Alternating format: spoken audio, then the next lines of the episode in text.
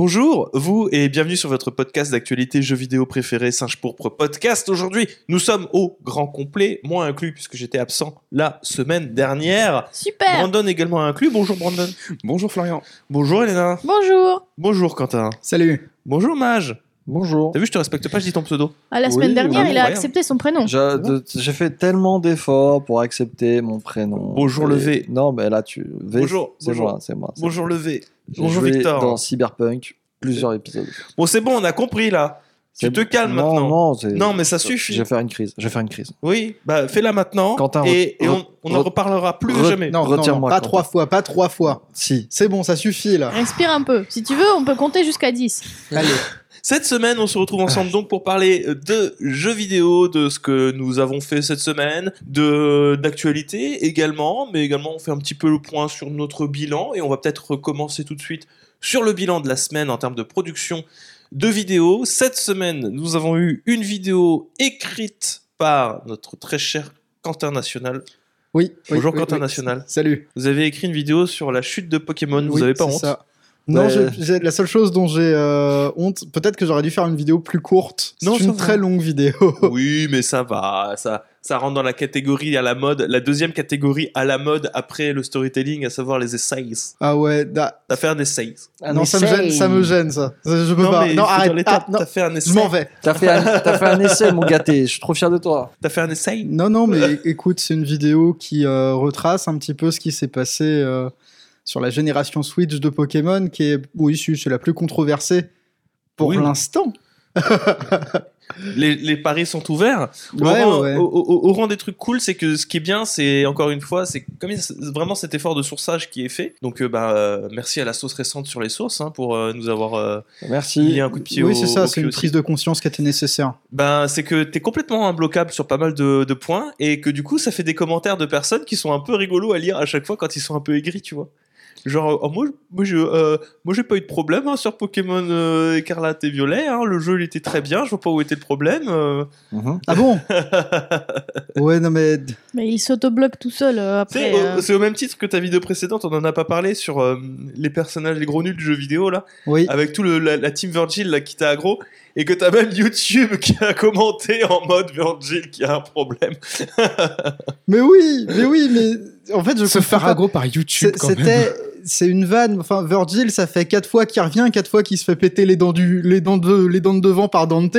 Au bout d'un moment, il faut avouer, tu vois, il faut. Tu as un problème, tu as un problème de revanche. Tu es accro à la bagarre, Virgil. Ce qui était sympa avec cette vidéo là, euh, c'est que euh, on a fait participer quand même deux autres personnes en plus. C'est pas souvent qu'on Oui. fait des feats, Ouais. mais euh, on a eu, on a, on a invité Fildrong et Askens. C'est ça. Fildrong et Askens, c'est alors euh, petit, juste anecdote de d'écriture de la vidéo. Autant Askens, il fait des phrases courtes et euh, c'est facile d'intégrer le propos parce que Askens, juste tu, tu discutes avec lui et euh, il y va progressivement. Il dit des trucs qui sont fondamentalement très Askens comme Pokémon c'est une Clio, tu vois. c'est un peu inattendu, mais ça fait des images rigolotes. Autant Fildrong, il te fait des tirades C'est des minutes. lasagnes. pour dire que Pokémon c'est des lasagnes, c'est exceptionnel, mais t'es obligé de couper au milieu. des bonnes lasagnes. Bref, il n'y a pas que ça qui est sorti, il y a aussi les perles de la PlayStation 3 qui sont sorties la semaine, sorties la semaine dernière. Ah oui, bah c'est moi aussi. C'est toi aussi, voilà. Et puis cette semaine, il y aura encore une vidéo et il y a une chance non négligeable que ce soit toi, je sais pas, Bah, on écoute, verra. euh, let's go. J'aimerais peut-être plutôt faire un truc sur euh, Alan Wake 2 euh, pour proposer un test Ah dessus. ouais, ouais, ouais, c'est une bonne idée. Que ça puisse, ouais, parce que bah, quand c'est encore euh, un peu chaud dans mon esprit. C'est encore chaud là chez toi si tu veux faire le post-mortem du jeu, vaut mieux le faire ouais, quand il est encore frais dans, dans ta Ouais. mémoire. Voilà, ou chaud, ou je sais pas, mais un des deux. Tiède, tiède un peu. Il est, il est tiède, il, est, Il est caliente. il sort du four. Ouais, ouais, tout dans le genre. Le bon gâteau qui sort du four là. Ah, gâté. Point abonnement, vous êtes 240 patriotes. Merci énormément pour le soutien à la chaîne. Ça fait toujours extrêmement plaisir de savoir que vous êtes là pour nous. Et euh, bah écoutez, euh, vous avez toujours accès à euh, des vidéos en avance. Je vais rajouter une petite, une petite astérisque. Vous aurez également accès aux vidéos une semaine en avance de Red Calamar. C'est un projet qui avance, qui prend son temps. Je suis en plein montage de la première vidéo, je suis en pleine écriture de la seconde vidéo, seconde vidéo qui risque d'être deux fois plus longue que la première. Mhm. Parce qu'il y a plus d'éléments en fait euh, que je rajoute. hein. La première vidéo sera sur Metroid 1, 2, 3. La deuxième est sur Fusion, Ozorem, Zero Mission, le manga Metroid, Samus Returns, le remake, et Metroid Dread. Oh là là, et, et ça va hein, au niveau du, euh, du rythme? Ça fait pas des vidéos genre de 40 minutes à la fin? Bah, la première qui fait juste 1, 2, 3 fait 40 minutes. Et- et ça- ça- Je crois va que j'aurai ma première vidéo d'une heure de toute ma vie avec l'épisode 2. Pour le moment, ça va, mais c'est juste que euh, attendez-vous à un rythme de une vidéo tous les mois euh, dans le meilleur des cas. J'avais espoir de toutes les trois semaines, un, peut-être tous les mois. Si Dieu le veut, tous les mois. On verra ce que ça donne. Vous êtes donc 240 patriotes. Patreon qui vous permet également d'accéder au Discord de Red Calamar. Discord dans lequel vous pouvez laisser un commentaire sur le précédent podcast que nous allons lire. Et c'est d'ailleurs le moment de la lecture de commentaires que je n'ai pas sélectionné parce que j'ai oublié, mais il y a eu Ah bah de Alors, commentaires moi j'ai une personne, du coup, Léo Bibi, Oui, qui nous a partagé son premier commentaire. ouais, Est-ce que vous êtes prêts? J'écoute. Allez, je me lance dans mon premier commentaire ici concernant les podcasts. Déjà, merci à vous pour vos épisodes qui accompagnent toujours mes débuts de semaine dans les meilleures conditions grâce à votre bonne humeur. Ensuite, il y a une question qui me trotte depuis un moment. Et je pense que c'est le moment avec le remake du troisième épisode qui arrive dans très peu de temps. Mais quel est concrètement votre rapport avec la licence Persona? Premier jeu joué de la saga, votre préféré, vos attentes concernant le futur, etc. etc. En tout cas, je l'ai découvert grâce à votre travail sur les internets depuis toutes ces années, avec les musiques utilisées dans vos vidéos notamment. Je me suis pleinement plongée dans les jeux depuis l'été dernier et sincèrement merci à vous. Le coup de cœur vidéoludique a été immédiat et Persona s'est rapidement imposé comme l'une de mes licences préférées aux côtés de Zelda et GTA par exemple. Merci, bonne semaine à tous. Alors, Tu, donnes le bâton passe à qui, Elena? Brandon, Persona? Persona Bah, un personnage, j'y ai jamais joué. Voilà. D'accord, Bon, très au bien. moins, au moins, Voilà. c'est, au moins, c'est rapide. C'est un jeu. Première que- réponse. C'est un jeu sur lequel euh, j'aimerais beaucoup passer du temps, mais euh, est-ce que j'ai vraiment envie d'investir 100 heures, tu vois? D'accord, je comprends. Voilà. Victor, Bonjour, je m'appelle Victor. Persona. Écoute-moi, Persona, euh, c'est une relation euh, assez courte, étant donné que j'ai commencé avec Persona 5. Royal. Roi- Non, Royal? C'était Royal? Est-ce que C'était le jeu, ton jeu était en français? Euh, Le jeu était en français, C'était Royal. c'était Royal. Et euh, j'ai adoré le jeu. Le problème, c'est que je l'ai jamais fini parce qu'on y revient, c'est très long. C'est très long. C'est très long. C'est et, 120 heures en euh, ligne droite. Hein. Oui, bah c'est ça. Et le problème, c'est que euh, le jeu est tellement dense que j'ai pas envie d'y revenir. Je sais pas sûr ce que je veux dire. Mhm. Par exemple, je fais une pause, je joue à un autre jeu, et c'est dur de revenir dans le truc en mode euh, bah, j'en étais là, j'ai fait Il y, a eu, ça. il y a eu une mode en 2010-2015 qui était de faire des résumés façon précédemment dans votre série. Et ça, c'est un Et ça, banger. ça s'est perdu. Ça, c'est un banger parce que je vous jure, dans les jeux vidéo, surtout dans les jeux vidéo aussi denses où il se passe autant de trucs et finalement, c'est pas si dur de résumer, euh, bah, c'est une année scolaire, Ouais. voilà, ça pourrait être exceptionnel. Et euh, bah, moi, c'est mon problème, c'est que je- du coup, j'ai j'ai pas envie d'y retourner. Pourtant, j'adore le jeu, il est très bien fait, tout est très bien. Voilà, c'est là, ils vont dire, oh, il a arrêté de jouer, c'est qui? Non, c'est juste que euh, il est pas super euh, friendly Ben, avec les pauses et ça peut bloquer. en assumant que tu fasses du 3-4 heures par jour de jeu, ça voudrait dire que tu le finis en un mois. Ouais, non, non, mais le problème, non, c'est c'est En jouant tous les jours. Le, le problème, c'est que voilà, c'est qu'à côté, à l'époque, il y avait beaucoup d'autres jeux qui Ouais. sont sortis aussi. et On y revient. Il y avait, je sais plus, c'était en quelle année qu'il est sorti Royal? Royal, il est sorti en 2021, il me semble. 2021 Ouais. 2020-2021. Ouais, par là. Ok, bon, bah, il y avait, il y avait pas mal d'autres jeux aussi, donc euh, ça m'a. Non, pas tant que ça. T'étais juste une grosse feignasse. Ah oui, d'accord. Oh là là Quentin, Alors, Persona. je crois que je suis le patient zéro de Ouais. Persona dans cette équipe. Yes. Effectivement, je me souviens. Alors moi, le... mon premier Persona, c'était le 4. Je l'ai eu en 2010. J'étais au lycée et c'était un jeu qui était tout en anglais. J'étais pas mauvais en anglais, mais j'étais pas bon au point de pouvoir tout comprendre vraiment. euh. Il y a des mots que j'ai appris dans Persona. Il y a euh, typiquement hot stud, tu vois, genre bel étalon. Je l'ai appris dans Persona 4. non, non, non, non, mais c'est euh, c'est quelque chose. Disons que Persona aujourd'hui, j'y joue plus trop. J'ai beaucoup joué à Persona 4, à la version PS2 et après à Golden sur PS Vita. J'y- je sais pas si j'aurais la foi de me réinvestir autant dans, euh, dans, dans Persona 5 dans la mesure où moi, tu sais, les lycéens qui vont tuer Dieu, ben ça me parle plus trop, tu vois. Je suis passé de, si on reste chez Sega, je suis passé de Persona à Ichiban Kasuga. en termes d'identification, c'est plus facile de s'identifier à des adultes un peu paumés. T'es plus proche de la vingtaine que de la quarantaine, Ah pourtant. oui, oui, mais t'en fais pas, Kasuga, il a des, des années, il a des années perdues, mais euh, lui-même. hein. Vous savez comment il fait l'ancien? Ouais, J'avoue. T'as jamais fait de prison en plus? Non. Peut-être pas? J'ai 21 fois 21 ans. Non, non, non, mais pour revenir à Persona, c'est des très bons jeux. Mais ouais, c'est, je rebondis sur ce que disait Victor. Il y a, euh, ça- en fait, ça demande un investissement personnel tellement balèze. C'est Persona 4 par excellence, c'était un des premiers jeux auxquels j'ai joué avec un wiki sous les yeux. Ouais. Euh, dans Persona 5, je, j'étais allé loin. Dans, moi, c'était même pas Royal, c'était Persona 5 normal. J'étais allé loin, je m'étais mis à farmer le, euh, le Reaper. Ouais. Tu pouvais le faire en abusant de la flu season. Mhm. Tu sais, le Oui. rhume des foins. si- ouais, ouais, ouais, si Et- t'avais le, si t'avais des allergies, euh, parce que les gens quand ils ont des allergies, Oui. ça a un impact sur le metaverse, le métaverse. Et, euh, enfin, je disais jeu. Non, en fait, j'ai regardé un copain, il jouait de loin. Ça y est, je me souviens. On a commencé la partie ensemble. J'ai fait une trentaine d'heures avec lui. Genre, on se passait la manette. Il D'affilée vient- Non, moi je l'ai pas fini, c'est lui qui l'a fini. Il a fait les 70 heures d'après, moi je sais pas ce Non mais se passe 30 après. heures d'affilée Non. T'es resté à regarder Ah, ah 30 non. heures de...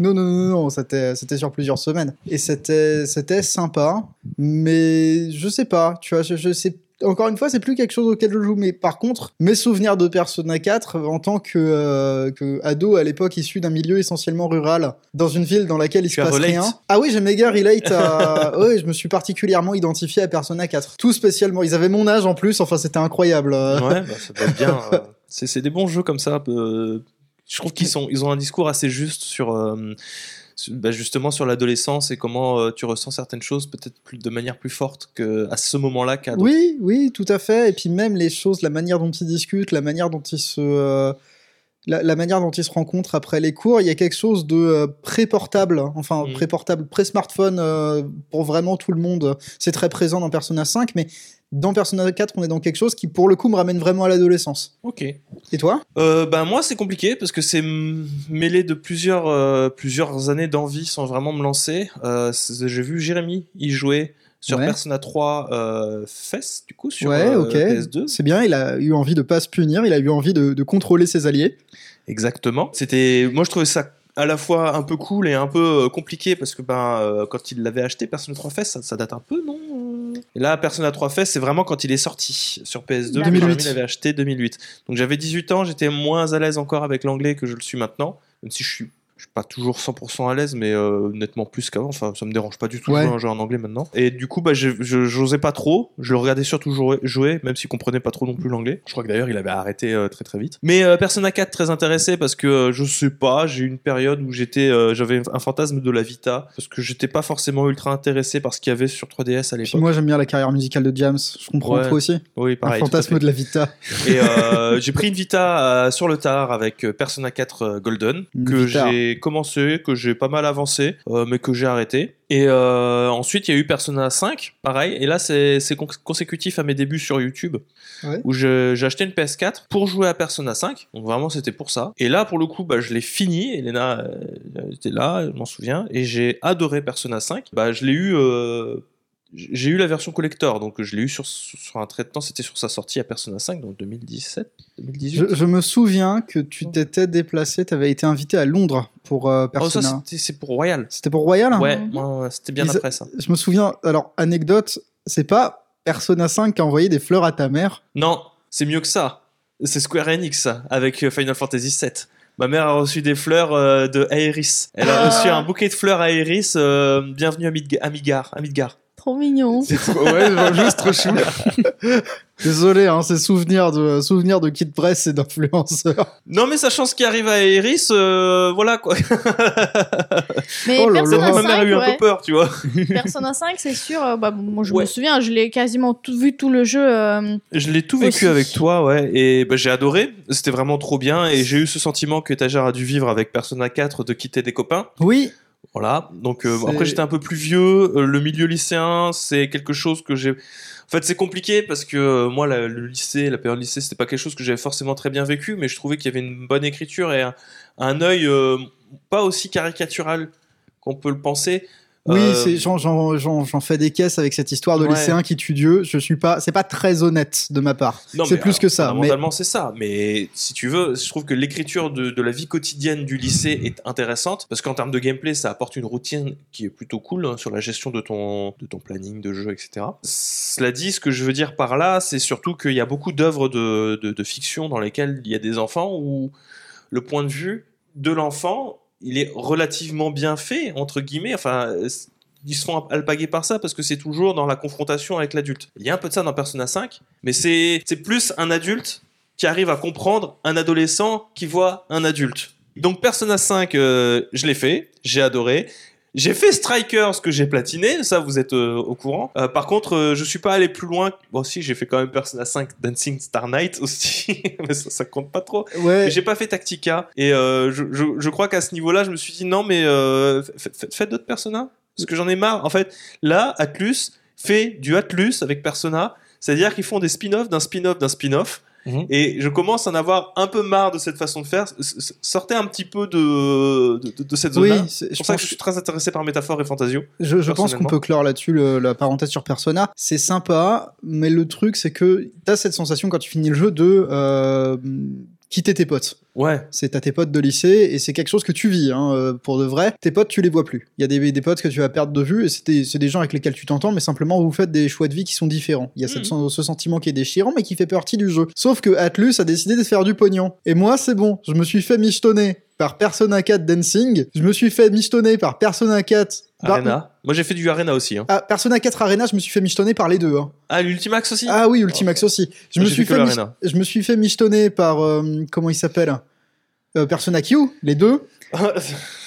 qui, ouais. Je me suis tellement fait michetonner, je me suis même fait michetonner par Blast Blue Cross Battle. Moi, tu vois, euh, pour conclure là-dessus, je- le milieu lycéen ne me dérange pas parce qu'il y a un regard sur cette période-là qui est très adulte finalement euh, et peut-être un peu plus, euh, un, un- un peu moins enfant-centré que, que d'autres œuvres de culture comme on, on l'a dit. Cela dit, je ne serais pas contre euh, peut-être euh, faire grandir un peu tout ça et je t'avoue que euh, un- plutôt quelque chose orienté Catherine, mais avec le gameplay de Persona, tu vois, avec un, un héros qui a des problématiques, tu peux caler un planning de travail de salaryman avec, euh, Oui. tu vois. Ouais, mais là, c'est là, là pour le coup, Et là, du vraiment- coup, c'est Ichiban. c'est- je sais pas si c'est très cohérent parce que c'est vraiment nos demandes à nous là. Là, c'est vraiment de, de la demande d'adulte. Je pense que ce serait dommage quand même de, de, de- de désenclaver Persona euh, du monde lycéen. Il l'a toujours été, donc je pense que c'est une de ses. je sais pas. Moi, je trouve que ça pourrait être intéressant. Ça n'a pas toujours été. euh, Enfin, si, oui. Si, si, J'ai si. fait Persona 2 aussi. Voilà. Je tiens à le dire. Lequel? Le, bah, le seul qui est accessible en Europe, parce que je l'avais Ah oui, sur c'est PSP. C'est du. Enfin. C'est pas pareil. Là, pour le coup, c'est très, enfin, c'est très Shin Megami Tensei, euh, Ouais. le 1 et le 2, encore une fois. euh, si je devais faire une chronologie dessus, euh, il y aurait un épisode sur le 1 et le 2 et un épisode sur le 3, 4, 5. Euh, non, 3, 4 peut-être, et après le 3, puis 4, puis 5. 5. Ah oui. Parce qu'en vrai, si tu veux faire, euh, si tu veux parler de tous les spin-offs des trucs à chaque fois, euh, c'est déjà très long. oui. Il y a moins de trucs sur le Persona 3. Si tu rentres déjà dans le 4, il faut parler de Persona 4, il faut parler d'Ultimax Arena, il faut parler de d'Arena, de, j'ai dit Ultimax Arena, il faut parler de la danse. Et alors Persona 5, là c'est festival, euh, une vidéo à lui tout seul pour parler de tout. euh. Bon enfin bref, voilà. Mon rapport à Persona c'est c'est 5, j'ai- c'est ça, j'aime beaucoup. Je suis demandeur, je suis très très attentif. Moi j'a- j'a- j'attends le, le 2 février, donc euh, au moment où le podcast c'est déjà sorti le jeu, mais nous on l'enregistre le 1er février. Et euh, j'a- j'ai très hâte de demain pour euh, me lancer dans Persona 3 Reload, qui euh, apparemment est plutôt pas mal du tout, qui a pas mal modifié euh, le tartare qui était un peu. C'était pas bien. Qui était pas dingo, C'était non non non Tartarus sur PS2 c'était pas bien. mais ça a été pas mal modifié pour que ce soit moins redondant. Oui bah le j'espère. gameplay, c'est Persona simplifié. Ouais. C'est un peu plus accessible, un peu plus simple, même si des fois tu peux te prendre des torgnoles euh, dedans. C'est toujours aussi edgy et ils ont aussi modifié le scénario. Il y avait des points qui étaient un peu transphobes et tout, euh, qui ont été un peu modifiés pour que ce soit moins Écoute, plus actuel. je le connais pas bien moi Persona 3 donc je verrai mais je pense que j'aurai pas forcément la foi. 80 heures euh, d'après. euh, Oui non non non je confirme que j'aurai pas la foi. Autant, jouer à Baldur's Gate honnêtement. Oh, c'est pas pareil. euh. Non ça n'a aucun rapport aucun mais c'est pas grave j'ai hein. lancé une pique aux fans de Persona. Voilà, autant jouer à FF14. voilà, voilà mon, mon rapport à Persona. Elena, elle a rien dit. C'est parce que Léna, ton rapport, c'est à Persona. C'est vrai que t'as rien dit. Ah, parce que t'as lancé des trucs. Ah, et je vois que t'as vite Switch. C'est quoi euh, ton rapport à Persona Ouais, j'ai regardé Florian jouer à Persona 5. Ah, ok. Bah, Voilà, j'ai vu tout le jeu. euh, J'ai pas bon, fait Ça Royal. se regarde très bien. voilà. Ça se regarde très bien. Bah oui, ça se regarde très bien. hein. Tu, c'est une bonne histoire. euh, Tu lis, tu, euh, tu es là, tranquille. euh, Les Ok. musiques sont bonnes. euh, donc très Ok, cool. ok. Mais pareil, tu vois, là, vu que ça fait déjà des années que le jeu il est sorti, j'ai pas envie de me mettre comme toi et comme Brandon. J'ai pas envie de, de me lancer 150 heures de, C'est pas, que dedans, quoi. c'est pas que j'avais pas envie, c'est juste que c'est faut vraiment avoir que ça à faire plus ou moins quoi. À la rigueur, il y a le 2 qui m'intéresse. Je sais pas pourquoi. Le 2 Oui. Alors Non, mais oui, je Attends, sais, non, mais non, non, vraiment, c'est le 2 qui m'intéresse. Est-ce que le. Est-ce que Persona 2 t'intéresse à cause de son boss final C'est quoi son boss final? C'est le Non, Fureur. non, non, dis rien. ne- Non. Non, c'est juste que j'avais vu du gameplay du 2 et que ça m'intéressait, c'est tout. Ok. Vraiment, c'est rien de plus simple. Rien à voir là. Rien à voir avec quoi? Je sais pas quoi Avec. Feur. Allez La la la la la la la. Bref, D'accord. commentaire suivant. Là, il vient de faire saturer tous les, tous les canaux. C'est éventuellement s'il y a un nouveau persona, moi je pourrais essayer, mais bon. euh. Persona 9. Métaphore et fantasio. La prochaine question. Prochain commentaire qui nous vient de Petit Géant. J'écoutais le dernier podcast et je me posais la question. Dans la fameuse vague de congédiements dans le jeu vidéo, qui sont les personnes qui se font congédier Des artistes Des programmeurs Parce que je me demande bien qu'est-ce que ces gens-là font après, vu qu'il y en a apparemment beaucoup de disponibles sur le marché du travail. Ah, petit géant, c'est bon, je l'ai. Alors, Est-ce qu'il y aura de nouveaux studios qui vont se créer à cause de ça il y a des chances qu'il y en ait quelques-uns, mais pas tant que ça. Euh, Il y a des développeurs, il y a des programmeurs, euh, des creative design, etc.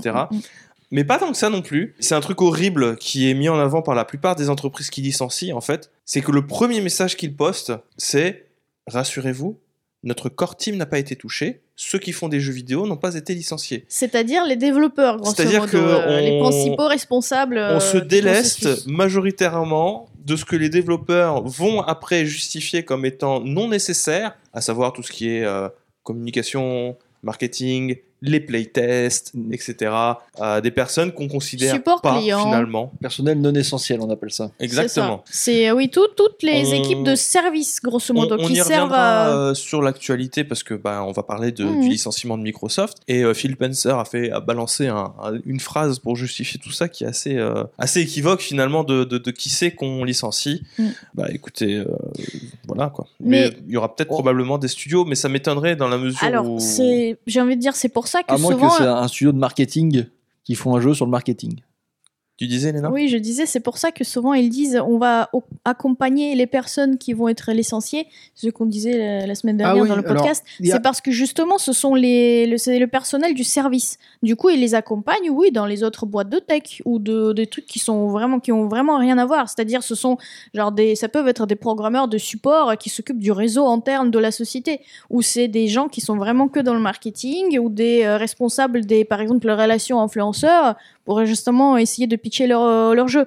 Donc, du coup, ils les accompagnent parce que grosso modo, ils s'en foutent. Où est-ce qu'ils vont aller C'est même pas de la concurrence à ce Alors. Riot les accompagne. Les oui, autres mais ils accompagnent Walou. Si, il y a euh. des boîtes qui le font. Oui, enfin ils communiquent pas tous. Tout le monde ne fait dessus. pas juste euh, vous dégager et genre finito quoi. Mais euh, ils essaient de garder les développeurs euh, autant qu'ils peuvent et c'est un peu leur marque de.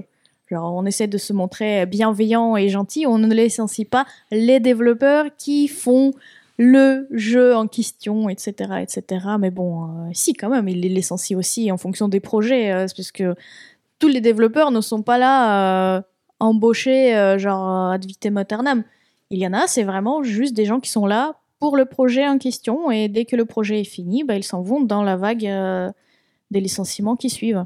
En tout cas, merci beaucoup pour ces commentaires. On peut pas tout lire non plus. Je suis désolé, vous avez été très nombreux à réagir sur euh, Oui. les précédents podcasts cette fois-ci. Oui, merci au passage. N'hésitez pas à continuer. Nous, ça nous fait plaisir.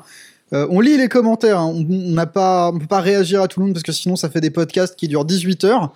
Mais euh, on On, essaie y de. réagit de toute manière aussi dans la, en répondant dans dans, dans l'onglet. Oui, podcast, c'est ça. hein, euh, oui, c'est ça, c'est ça. Le, le sujet reste en discussion dans le Discord et, et c'est quelque chose qui, euh, qui est discuté après et qui est même discuté parfois avant qu'on qu'on amène la réponse dans le podcast. Voilà, voilà. On va passer à la suite sur euh, ben, euh, à quoi vous avez joué cette semaine. Je t'en prie, Elena. À quoi as-tu joué cette semaine?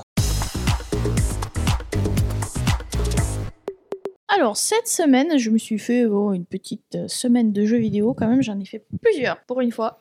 Déjà, pour clôturer cette histoire, j'ai fini euh, la première partie de Nether Code Recollection, donc le Double Memories.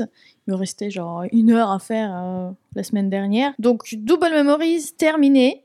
Bah, petite conclusion à tout ça, euh, l'histoire est plutôt sympa, ça se joue très bien, même 20 ans après la sortie du jeu initial. Ouais. Hmm, J'ai pas remarqué de problème particulier, donc euh, si vous voulez découvrir une petite histoire qui se termine en même pas 6 heures, euh, bah allez-y, c'est très plaisant. Le seul petit point, peut-être, c'est même pas négatif, c'est juste un peu embêtant, c'est que la deuxième partie du jeu se lance directement après. Donc t'as pas de possibilité de te dire, ok, je veux faire ce jeu-là, genre le, le R, je crois. Oui, c'est ça, un il R. s'appelle. Si, si, si, si, tout à fait. Euh, et du coup, tu, tu, c'est là sur Switch, c'est fait comme si c'était bah, la suite directe, en nouveau chapitre du jeu, etc., etc. Donc t'as même pas le temps de te dire, ok, je fais une pause. euh, Non, dès que t'as fini euh, le Double Memories, on te lance directement dans le deuxième, euh, dans le deuxième jeu, et peut-être que t'as pas envie. Voilà. Mais peut-être que t'as envie, Elena. Mais peut-être que t'as envie. Allez, un peu plus etc. Donc voilà, c'est juste. euh, c'est comme si le jeu il t'obligeait à faire la suite, tandis que c'était à la base deux jeux différents. Bref, j'ai fait une petite heure dessus aussi. euh, là, ce que j'ai vu, c'est que ça change pas grand chose entre le premier et dernier épisode et deuxième épisode donc le gameplay est toujours le même euh, tu vas euh, d'une zone en zone euh, tu cliques sur des objets pour voir ce que c'est tu découvres les petits secrets éventuellement qui se cachent bon, juste du coup, il y a deux ans de différence qui se sont écoulés dans l'histoire. Voilà, donc tu suis, euh, tu suis maintenant euh, Ashley qui a 16 ans et qui a toujours des problèmes avec son père, qui se retrouve d'être un plutôt enfant. en un gros con qu'en en père responsable, même si bon, on s'en doutait pas trop vu qu'il a abandonné sa fille pendant 11 ans quand même. Moi aussi, mes parents, ils m'abandonnent pendant 11 ans, des fois, pour voir ce que ça fait. hein. Et ils reviennent après. Là, il en fait pas des jeux vidéo. hein. C'est ça, hein Oh, le voilà, voilà, donc euh, à suivre. Ensuite, ben, j'ai plongé, euh, Quentin, J'écoute. suite au dernier podcast. J'écoute. plongé Quentin où? Ça se fait pas. Ça fait mal C'était un bain d'huile, mais fort heureusement, je ne suis pas une sorcière. J'y ai survécu. Je me suis acheté Heroes of Might and Magic 3, Ah édition HD, Ah, ça fait plaisir. Tu l'as pris sur quelle plateforme? Sur Steam. Ok. Sur Steam, et ok. puis, du coup, j'ai joué euh, cette semaine. Et Ça fait long? Waouh Cette semaine en une seule Comment t'as fait Comment t'as- J'ai joué 7 semaines Je t'en prie. Exactement. Mais bref, du coup, ça fait très. Waouh euh, C'est la dernière fois que j'y jouais, j'avais peut-être 14 ans, donc ça va faire euh, plus de 15 ans que j'y ai pas joué. Comment est, le, le- comment est ce voyage sur l'autoroute de la mémoire? Bah, en fait, je me rends compte et je. Oui, maintenant je me souviens, le jeu était dur en fait. Même en Oui. mode facile, il est hyper dur. Mais c'est euh, c'est Il est les- pas gentil du tout avec toi. de nos jours, Heroes of Might and Magic 3, c'est un jeu PC de papa. Hein. Bon, je suis maman, mais ça non, va. un- non, t'es un papa maintenant. C'est le jeu PC qui fait Quoi le papa. Si c'était. Tu sais, tu n'as pas 28 ans. Je suis désolé. dit hein. plus de 15 ans. Ah ouais. Là, tu, tu essaies d'insister sur mon âge, J'entends, j'entends des bruits de, des bruits de PV là. Il y a, qui- qui- ouais, c'est ça, il y a un compteur de life point qui diminue là. Mais du coup, ouais, c'est le jeu, il est dur, même en mode facile, c'est impressionnant. Et euh, autant en termes de mécanisme de gameplay, t'as pas grand chose à faire parce que bon, tu te déplaces, tu as tes héros, tu as euh, ta ville à développer, il faut faire des constructions qui te permettent d'embaucher de plus en plus de monstres pour qu'ils se battent dans Ouais. ton armée. Et tu as le nombre, bah, la, la- la quantité de déplacements limitée tous les jours pour chaque héros. Donc, tu fais ton tour de la map, tu découvres des choses, tu enrôles les monstres, tu euh, récoltes des ressources que tu dois récolter. Il y a certains points où tu dois les récolter toutes les semaines, toi-même, donc Mhm. avec des personnages, tandis que tu peux aussi avoir des mines, etc., etc., qui te donnent des ressources tous les jours. Donc, tu fais des plein d'allers-retours. Tu dois aussi, du coup, potentiellement euh, transférer tes armées à des héros qui sont, on va dire, sur la ligne de front. Donc, du coup, tu fais un sort de sorte de euh, déplacement Euh, je vois. infini. Genre, tu fais bouger un héros pour transférer l'armée. Tu, fais, tu prends ton deuxième héros, tu le fais bouger au maximum, tu transfères ton armée, troisième héros, etc. etc. Donc, plus c'est loin, plus tu développes ta chenille de, de transport, d'armée, etc. C'est rigolo, d'accord? Mais du coup, Mécaniquement, c'est très très lourd. mécaniquement, c'est très répétitif et euh, c'est tout le temps la même chose. Si tu veux être efficace, finalement, t'as pas non plus des strates de ouf à faire, même si t'as tes personnages, bah, tes monstres, ils ont tous les- leurs stats, euh, ils peuvent battre les, les monstres d'en Ouais. face, etc., etc. Mais ça reste très lourd, oui, très basique, très simple. Donc tout ça, tout ça, tout ça, t'as pas vraiment euh, de grosses stratégies à faire, euh, sauf si au, au bout d'un moment, bon, tu comprends euh, que par exemple, bah, ton ennemi en face, lui, tu sais pas comment, mais il arrive à enrôler énormément de monstres et il revient tous les cinq tours et il essaie de te taper les fesses. Donc il faut que tu te prépares et bon, bref, c'est euh, ça reste répétitif et surtout c'est long. Oui, c'est long. Les parties sont surprenamment longues par rapport à ce qu'on fait aujourd'hui. Donc j'ai fait 8 heures de jeu, Quand même. j'ai pas avancé en fait. Alors, Donc je suis toujours sur le même bout de la map et je fais toujours mes trucs répétitifs et genre en 8 heures, j'ai à peine trouvé que effectivement à part essayer de gagner par le nombre, j'ai pas d'option en fait. il faudra, de toute façon, c'est un jeu dans lequel il y a tellement de stratégies et de contre-stratégies qui ont été élaborées par la communauté au fil du temps. Je pense qu'il faut y jouer avec un wiki, hein, rétrospectivement. Oui mais non, Non, non. Mais moi je vais te donner quand même une indication supplémentaire. Non, mais j'ai pas envie d'être cette personne qui crée des Ouais, polydépendances. si t'es déjà une personne, c'est pas non, mal. non, mais j'ai pas. Ma propre magie contre moi. Non, non, mais là, par exemple, je pourrais indiquer qu'il y a Zeus, maître de l'Olympe sur Steam. Non, non, mais je pourrais le dire. Mais voilà. Il essaye de me, de me de me pousser dans le précipice. Moi, j'aimerais rebondir un peu comme sur toi parce que alors, Oh, bah, Sur moi, carrément. Ben. je vais lire un commentaire Steam sur le jeu Oui. parce que je l'ai trouvé très rigolo. Ah mais allez mourir Ubisoft et Dotemu, sérieux. Oui. Je suis scandalisé et j'ai aussi mal à mon enfance qu'à mon portefeuille, le jeu est livré sans les extensions pour 15 euros et un lissage à peine passable sur la carte et cœur cœur cœur en ville. Sans déconner, même pour Age of Empire 2, ils avaient pas osé aller jusque-là. Plus qu'à mon enfance, ça m'a déchiré le fondement sans déconner. Est-ce que que là- ton enfant s'est déchiré Là, jusque-là, c'est un commentaire pas content, on va Mhm. dire standard. Mais c'est pas fini. Alors, oui, je l'ai, je vais y jouer. Même si je vois mais si je vois sortir les extensions au même prix, je finirai au GT, au JT de TF1. Il jouait aux jeux vidéo. C'est sans doute pour ça qu'il a empalé l'ensemble de la direction d'Ubisoft sur des, sala- sur des salamis géants avant de les brûler vifs avec le corps des devs de Dotemu comme torche vivante. Comme on n'a jamais suis eu. tellement, tellement.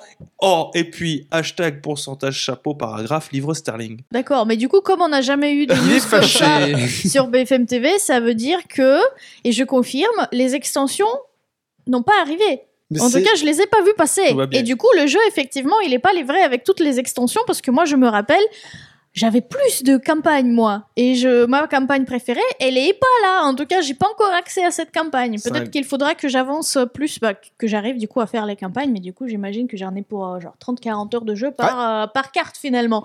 Et c'est drôle parce que du coup, j'ai pas vraiment les mêmes souvenirs du coup de jeu comment c'était avant. Je me rappelle que quand j'étais ado et que je jouais à ce jeu, euh, etc., quand j'avais 12, 10, 11, 13, 14, 15 ans, etc., le plus intéressant, c'était d'essayer effectivement bah, de casser un peu le jeu, c'est-à-dire de comprendre comment je peux vaincre. Donc, comment est-ce que, qu'est-ce que je dois faire? Est-ce que je dois récolter le max de ressources? Est-ce que je dois trouver le max de thunes, etc. Et du coup, je perdais, je recommençais la même map, je perdais, je recommençais la même map, et à chaque fois, j'arrivais quand même à aller un peu plus loin. Et ne serait-ce que ça, c'était déjà satisfaisant. Et je me rappelle maintenant aussi pourquoi j'ai arrêté de jouer à ce jeu. Parce que j'avais plus d'espace sur mon CD. Sur le, sur le disque dur? Non, sur le CD de, du jeu. Parce que moi, j'avais le jeu sur, le, sur un CD. Oui, mais il écrit pas sur le CD, le jeu. Ben, moi, le PC, il m'a dit que si. Quoi? C'est peut-être sur le l'HDD, du coup, le disque dur. Peut-être, plutôt. plus. Normalement, non. Bref, en tout cas, voilà, il y avait plus de place. Non, c'est vraiment le jeu. Et le jeu en question ne se lançait plus, du coup, après. D'accord. Donc, euh, j'arrivais plus tout simplement à activer le, le disque parce qu'elle me disait il y a plus de place pour le sur le disque. Je sais pas, peut-être que je faisais mes sauvegardes sur le disque, euh, sur le CD. Mais tu peux pas. Enfin, il est protégé en écriture. En principe. tu, tu oublies où je jouais. Ah oui, oui, c'est là. Ouais, il y a peut-être un, un bail que je ne connais pas, un bail que j'ignore. Ça se trouve, euh, tout simplement, l'éditeur du jeu en Russie n'a pas prévu ça. Oh là là Ça fait peur ton histoire. Bref, du coup, voilà, mon jeu, il était bloqué parce qu'il y avait plus, de place. Donc, euh, Je demande la VAR. bah écoute, moi, c'est, je me souviens parce que ça m'a frustré de ouf parce que c'était un de mes jeux préférés pendant genre 5-6 ans quand même. Donc, euh, c'était, c'était. euh, Le, le film de- avec Louis de Funès. ouais, ouais, t- ouais, il y a un bouquin qui a été écrit à partir du film avec Louis ouais, c'est ce que je me disais. Ouais. ouais. Par, par Shakespeare. Voilà, mais du coup c'est marrant parce que c'est un jeu où vraiment t'as pas, il faut pas être pressé. T'as, t'as, tu vois, 8 heures devant toi, tu avances à peine sur ta map. euh, tu... Es-tu pressé dans la vie? Bah visiblement non. Parce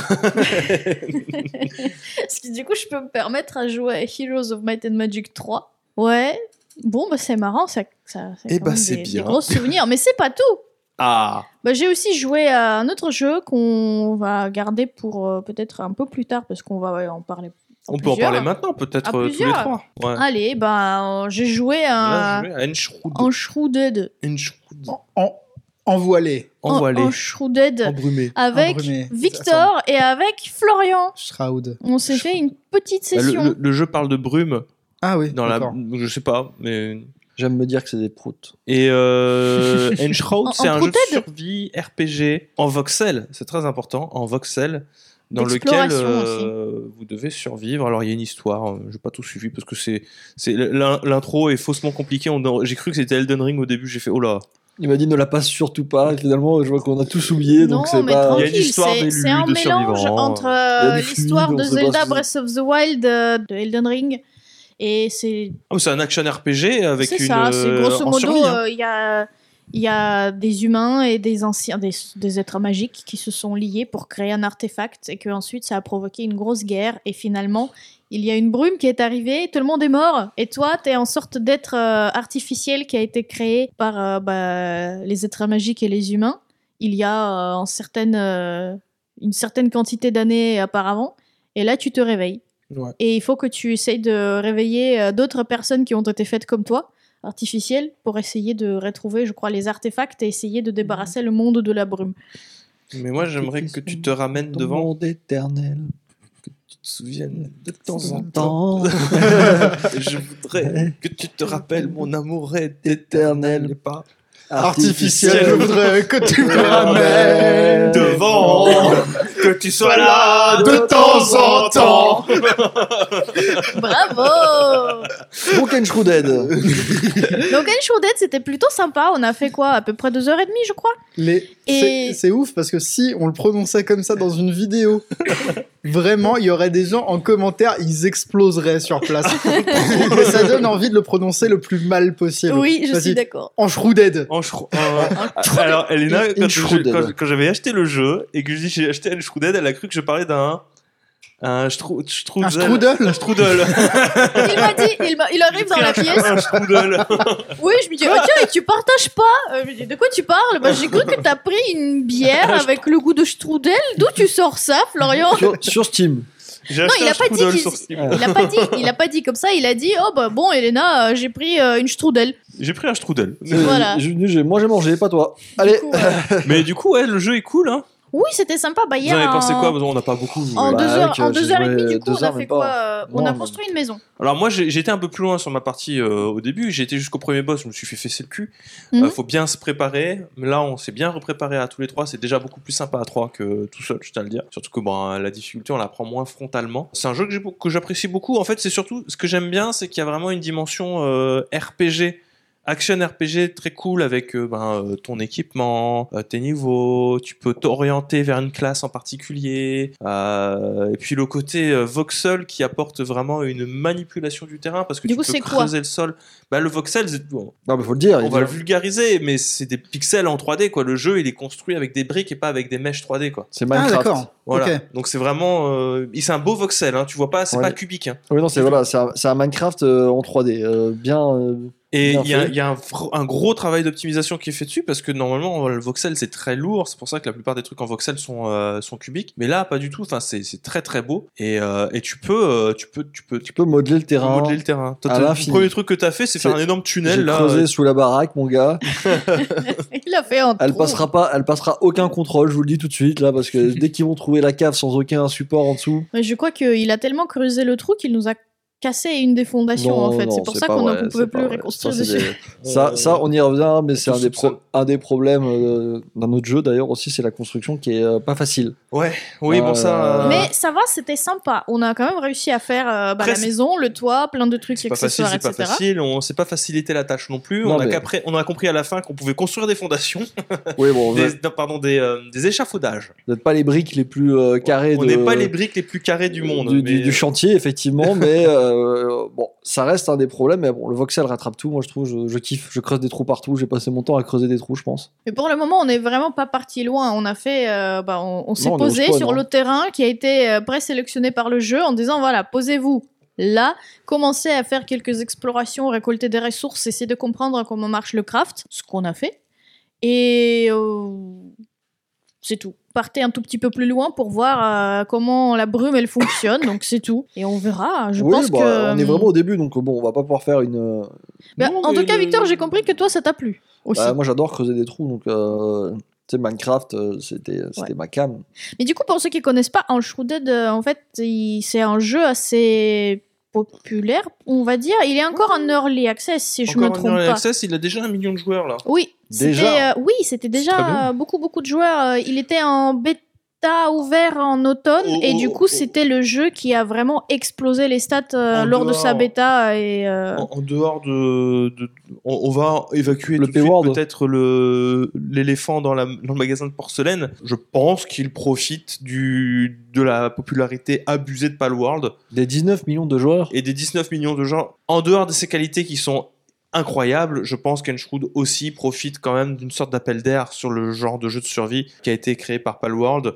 Peut-être euh, par des gens euh, qui, qui a été euh, relancé par le Ouais, peut-être qu'il y a des gens qui se sont sentis intéressés par Palworld et qui se sont rendus compte que quand même euh, c'est un jeu qui manque d'âme. Enshroud, c'est c'est un jeu de survie avec une âme, tu vois. Alors, Enfin, moi, du coup, moi, je place mon, mon point ici. Pendant la bêta ouverte, c'était un jeu qui a explosé Ouais. tous les stats de Steam. Et en plus, c'était un jeu le plus wishlisté de Steam depuis très, très, très longtemps. Donc là, le jeu, il est parti en early access. C'était un jeu attendu par énormément de joueurs. C'est pas pour rien qu'il y a Oui. euh, le fameux en millions. C'est parce qu'ils ont essayé le jeu et qu'ils l'ont mis dans un wishlist. Donc ils Mhm. l'attendaient. mais très très satisfait du jeu pour le moment. Et je, je- faut, faut- on va pas. assez- on- je trouve qu'on a déjà beaucoup parlé d'Enshroud.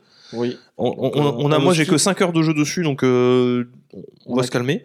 Bah du coup moi je passe euh, c'est tous mes jeux là c'est bon hein, cette Ouais. semaine j'ai fait euh, trois jeux quand même c'est pas mal bah du coup euh, Victor Ah, Victor, c'est moi. C'est Au cas toi où que les gens l'auraient pas. Bah écoute, j'ai joué à Uncharted, c'est- on en a déjà parlé, on va pas. hein.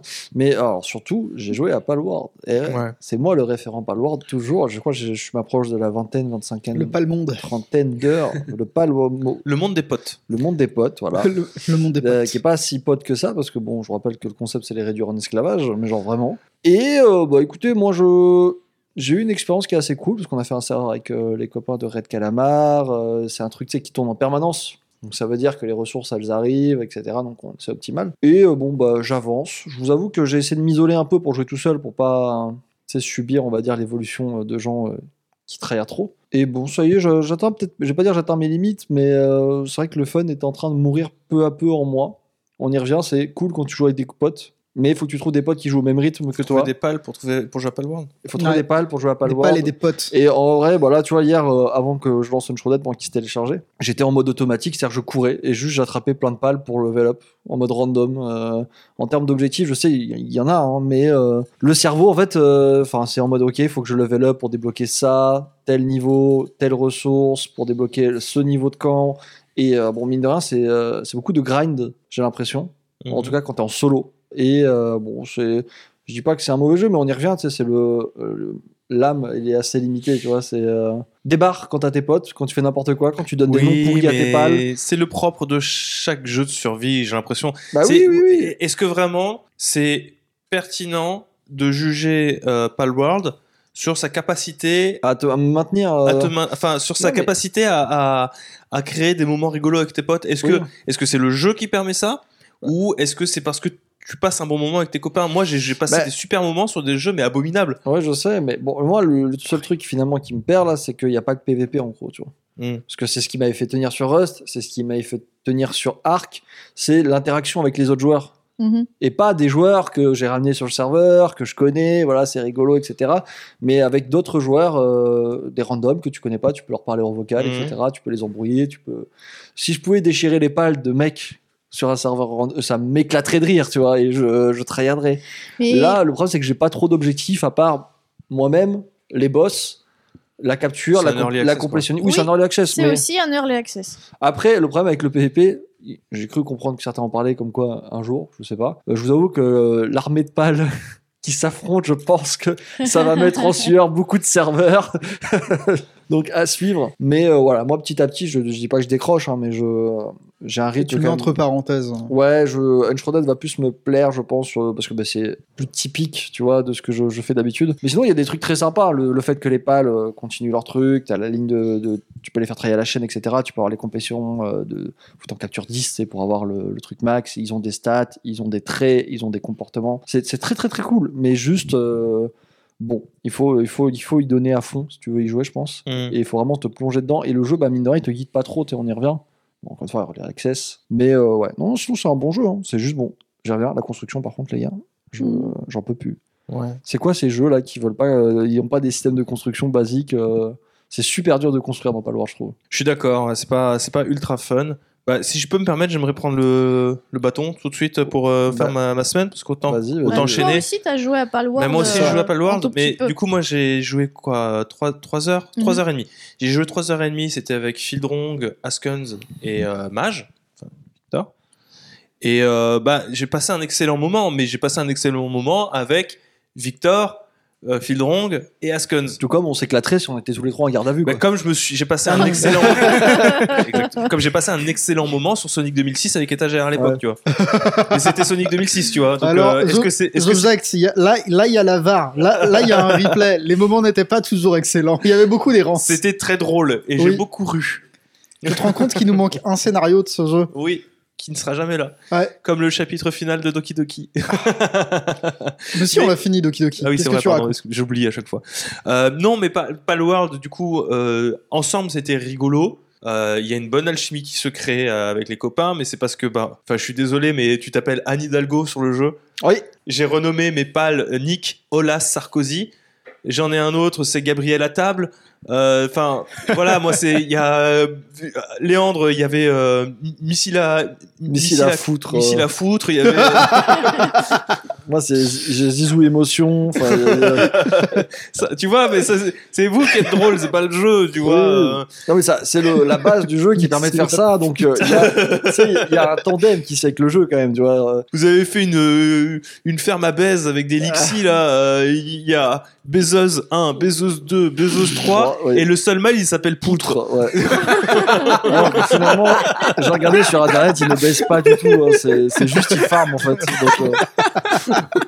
c'est moi qui, c'est nous qui avons mis un truc très phallique sur Oui, quelque parce chose que qui bah, ne- du coup, en fait, ils font. Ils, ils, ba- ils creusent dans la terre. Dans en leur fait. lot, ils, Ouais. dans, dans leur lore, ils baisent, Ouais. mais du coup, ils pondent des flèches et des, Pokéballs Pokéballs. et de l'or.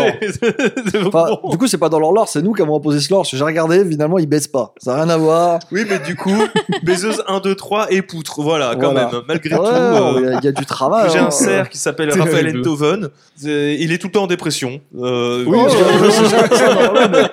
il énormément de stats et aussi beaucoup de, de trucs. Genre, les, les pales, ils peuvent être en dépression. euh, c'est, Mais c'est pas c'est pas le jeu qui est bien, c'est juste je passe un bon moment avec vous et à côté de ça, je peux pas m'empêcher de voir cet amalgame de trucs euh, Breath of the Wild, euh, Ah, les Wild, the musiques, euh, il y a des références partout. hein. les musiques qui sont piquées, le- le- l'escalade de partout, euh, les Pokémon. Gros, quand tu aggro le premier PNJ, t'as la police qui arrive. C'est GTA. non, t'as t'as le, le- le- le son euh, de Metal Gear quand euh, il y a un Ah. point d'exclamation. Oui, oui. J'ai- oui. Vraiment, c'est un jeu qui a été fait avec un amalgame de de de de, de- de- Bah, de trucs bien. d'outils Unity. Non, mais de trucs bien aussi. C'est un bon mélange. Ah non, non, mais c'est bien, mais c'est un bon mélange. Mais à aucun moment, si tu veux, c'est ok. euh, je, je vais peut-être faire une, je vais faire la même que les lasagnes, tu Oh vois. là là. On va reprendre la- les, les lasagnes. Tu peux pas parce qu'on s'approche. Si, si, si, c'est l'heure si. de manger bientôt. Non, mais Pokémon Ok. et les lasagnes, d'accord Oh Ok. J'ai faim. Eh bien, Pokémon Company, ils ont cramé leurs lasagnes, Ouais. d'accord D'accord, jusque-là, c'est pas fou. Voilà. Pocket, euh, comment c'est le Pocket euh, Pocket Pair. Pocket Pair, ils ont vu la recette de la lasagne, ils ont la recette qui est là. Ils ont pris les pâtes, ils ont fait la bêche, ils ont, ils ont pris la farine, le lait, tout, et ils ont tout mis ensemble. Et euh, les ingrédients, ils sont Ah, toujours. C'est juste un ragoût. euh, Voilà, les, les ingrédients, ils sont toujours là, ensemble, ils sont pas bien mélangés, et ils sont tous euh, indépendants les uns des des autres. Ils, ont mis les couches dans l'autre sens. Il y a des tenders. Non, même pas, ils ont, ils ont pas fait l'effort en fait de mettre des couches. Parce que c'est- Non, vraiment, je vois tous les ingrédients. C'est Oui. tous les ingrédients de la lasagne, mais la cuisine, elle est pas faite. Et voilà, c'est ça qui est pas loin. Ils ont pas cook, comme on dit. Ça, plus euh, tous les problèmes qui est. Alors, apparemment, il n'y a pas d'IA générative, mais tous les problèmes de plagiat, Pokémon, etc. Bon, j'ai- pas crois- envie d'être celui qui va défendre euh, une compagnie multimillionnaire. Ah euh, non, qui non, est Pokémon c'est bon, battez-vous, on regarde. Ça, c'est pas, pas, vous inquiétez pas que s'il y en avait, il l'aurait fait. Euh, Ça ferait longtemps qu'on pas le Oui, off. euh, Oui, euh, surtout que je sais pas si vous le savez, mais Palworld, le studio Pocket Pair, c'est Oui. des japonais, ils habitent à 200 mètres. Enfin, leur Mec. studio est à 200 mètres de la Pokémon Company, donc je pense que s'il devait y avoir Une un. embrouille, elle aurait été physique. tu vois. Voilà, voilà. Je pense qu'ils ils mangent au même endroit, ils se croisent. Euh, euh, Genre, il y a, Ah, c'est très probable, ouais. ouais, genre, il y a. Masuda qui est juste en bas, il dit Viens, viens me battre Non, mais il y a des employés de Game Freak qui vont voir les mecs de, de Pocket Pair et ils disent non, mais les gars, quand même. C'est mon miaou, ah, ah, ça ils, sont- ils se retrouvent là euh, au ramen. Bon, il est pas mal votre jeu, mais quand même, vous exagérez un peu, quoi. Euh, Et il- lui renverse le, le bol de ramen sur la tête, c'est ça même pas, c'est très cordial. Oh, ça va être chaud celui-là, vers le bol Non, de ramen sur la tête. Juste il ça, jette euh, quelques petites herbes là qui le dérangent là, oui. C'est pas comme ça que j'imagine un Pokémon. J'ai pas participé au dernier podcast où vous aviez parlé de Palworld, donc je Oui. voulais apporter ma petite euh, pierre. petite anecdote, à, ouais, ma c'est petite bien. anecdote à tout ça, mais euh, bon, je vais pas m'étendre dessus. Le jeu est bien, faut pas avoir honte de- d'y jouer ou quoi que ce soit. ah est euh, très bien. Amusez-vous euh, dessus. C'est l'éclate, hein, vraiment. Vous pouvez vous amuser dessus. Par contre, c'est pas un jeu incroyable, faut pas exagérer, quoi. Et je, je dirais même plus que non, euh, il a ceux- beaucoup de problèmes. Il y a des extrêmes de partout et, et ceux qui estiment que parce que ça, ça un truc qui revient régulièrement. Il y a des gens qui t'en veulent de pas avoir parlé de Palworld dans la vidéo sur la chaîne de Mais c'est Pokémon. pas le sujet. C'est même pas un jeu Pokémon. Je comprends même pas comment tu peux te dire c'est ce qu'on attend de Pokémon. Non, bah c'est non. parce que euh, il est forcément mis en confrontation, mais c'est à cause de, de la Pokémon Company et tout, etc. C'est que il- c'est juste. En fait, c'est c'est un Rust dans lequel tu attrapes des bestioles, mais euh, c'est le seul lien qu'il y a Ouais, avec Pokémon, c'est d'attraper des bestioles ça parce s'appelle qu'il est Arc du coup. plus proche de Arc. Oui, non, mais c'est du non, mais c'est question un piège. Ouais. un peu. Est-ce qu'à votre avis, Palworld, il va survivre sur la Oui, durée et est-ce qu'il va Non, oui, oui, persister dans le temps? Elena, 19 millions de joueurs, t'inquiète pas qu'il va survivre. euh, Ouais, mais attends, les jeux phénomènes comme ça, on en a vu plein. À ce point. À 19, qui, à qui ont 19 duré. millions, euh, non, non, non, non, vraiment. non? C'est-à-dire que même s'il y a juste une personne sur 19 qui reste, ça fait un million de joueurs. Et c'est énorme. Donc, euh, non, je pense qu'il va continuer son petit bout de chemin. Il va avoir des gros pics quand il y aura des mises à jour. Il y aura Oui, un énorme pic faut il sortir. justement qu'ils amènent des mises à jour et il faut qu'ils Mais c'est arrivent pas à dur, il suffit de rajouter des pales. C'est vraiment pas dur pour le coup. Bah, hein. sachant, sachant que Pocket Pair est pas vraiment connu pour euh, terminer déjà ses jeux. Espérons qu'il le termine au moins celui-là. Mais non, mais c'est pas, c'est même pas, c'est Ouais, c'est même pas, c'est même pas ça le sujet. Le, enfin, il y a 19 millions de joueurs, euh, ils ont les fonds, euh, ils- ont les crocs parce que, bah, visiblement, euh, ils sont quand même assez agressifs en termes de communication, etc. Donc, euh, moi, en vrai, euh, il il y, a des studios qui ont eu beaucoup moins que ça, qui se, qui ont chuté entre guillemets, qui sont revenus d'entre les morts et qui se passent très bien pour eux. Genre, je pense à Fall Guy, tu vois. euh. Mais du coup, est-ce que euh, bah, les développeurs de euh, Palworld, euh, est-ce qu'il n'y a pas un risque que juste, ils, comme, comme a dit Brandon, ils terminent pas le jeu, ils se barrent avec le fric non, et je, je finito pense quoi qu'ils vont, je pense qu'ils vont au moins faire l'effort de le terminer. Je pense. hein. On n'a pas eu une roadmap, tout Il y a simplement. eu une roadmap avec du PVP rajouté. On va voir s'ils suivent la roadmap. Euh, Euh, Il y a eu, euh, il y a aussi mais- un. Mais il y a, il y a autant de chances, il y a autant de chances que le jeu soit jamais fini que euh, n'importe quel autre jeu en early access. c'est ça, en fait, vous êtes, en train, quoi. vous êtes en train d'écrire un early access, sauf que Oui, là, on parle oui. d'un early access quand même, encore une fois, qui a beaucoup de joueurs. C'est dans leur intérêt de le terminer, c'est euh, l'image de Ils ont marque. autant de chances de pas finir leur jeu que Hades avait autant de chances de jamais se terminer non plus. Tu Oui. vois. Il y avait plus de confiance envers Hades de le terminer et encore parce que bon bah le style de jeu qu'ils avaient initié avec le, le roguelite Hades c'est pas quelque chose qu'ils avaient fait jusque là Super Giant Super Games. Giant Game, ouais, euh, mais après, bon, bon. ils avaient euh, la, la réputation de Super Giant était plus à faire à ce moment-là. oui bien sûr mais je veux dire un early access il y a une chance non négligeable que le jeu n'aboutisse jamais Oui, certes, Oui. enfin celui-là, ça va. oui, voilà. et, puis, et puis bon, je veux dire, euh, qui attend qu'on finisse les jeux? Je veux dire, il y a des jeux qui s'en sortent très bien. Je- Très bien, moi j'ai continué du coup euh, mon- à quoi j'ai joué.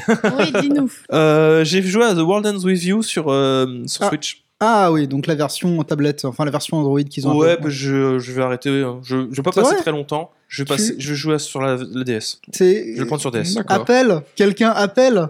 Non, il est nul. euh. Ah, moi je préfère comme ça, j'y arrivais pas. Je l'ai eu quand j'étais euh, quand, quand il est sorti sur DS. mais Les deux écrans en même temps, j'y arrivais pas.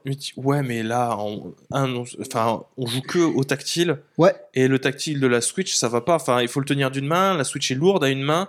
Euh, je me suis fait des crampes. Et le tactile est moins.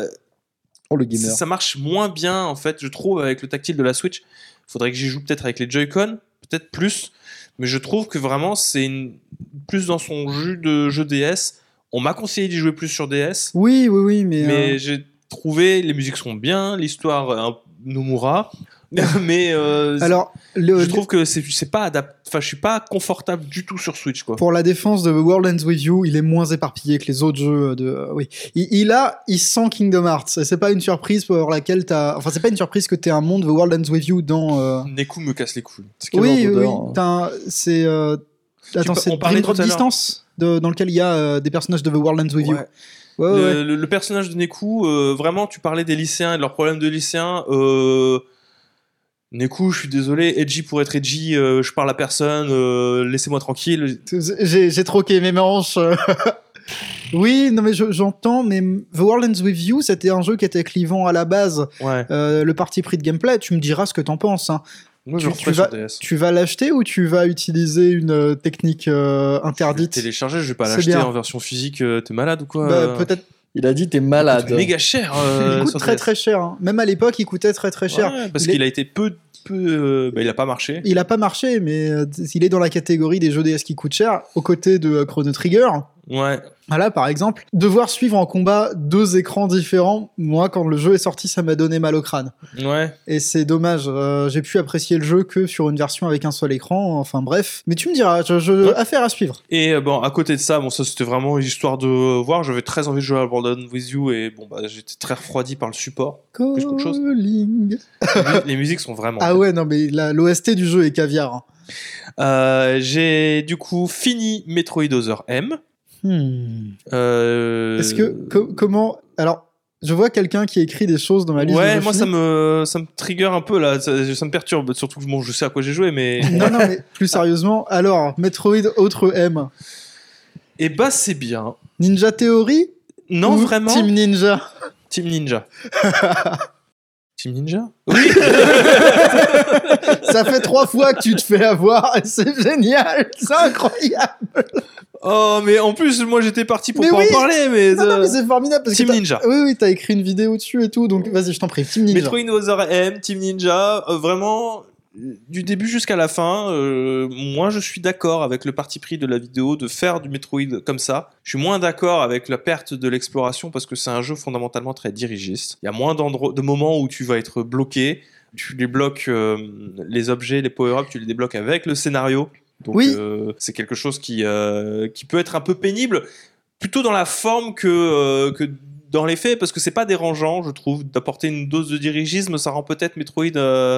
Bah, c'était- L'idée était de le rendre plus accessible. il, il est sorti en quoi En En 2010 2010. En 2010, oui, il y avait cette idée. euh, on était sur la fin de l'idée du. euh, le cryptique, c'est pas bien, tu vois. Il faut Ouais. que tout soit parfaitement raconté. Il faut que dans la méta scénaristique. Il voulait distinguer de Metroid Prime. oui, tout il à voulait fait. vraiment le distinguer et c'est vrai que c'est une toute autre lecture de la licence Metroid qui est faite que euh, ce que Retro Studio en avait fait à l'époque et je la trouve tout aussi pertinente. Je suis OK pour voir Metroid parler plus, je suis OK pour la voir euh, être un peu plus dans son jus d'action, d'autant plus que bah mine de rien, il est un peu plus euh, on va dire euh, un peu plus référencé dans son gameplay Metroid que ne pouvait l'être Metroid Prime parce que bah Oui. tu retrouves je trouve des power-ups que tu n'avais que là-dedans, la bombe de puissance qui arrive que à la fin, qui d'ailleurs est iconisée, je ne sais pas pourquoi et pour quelle raison, comme étant l'item le plus puissant de, de Samus, il faut absolument pas l'utiliser, sauf à la fin quand tout va mal. Il y a le, le, le- le grappin qui est très bien utilisé,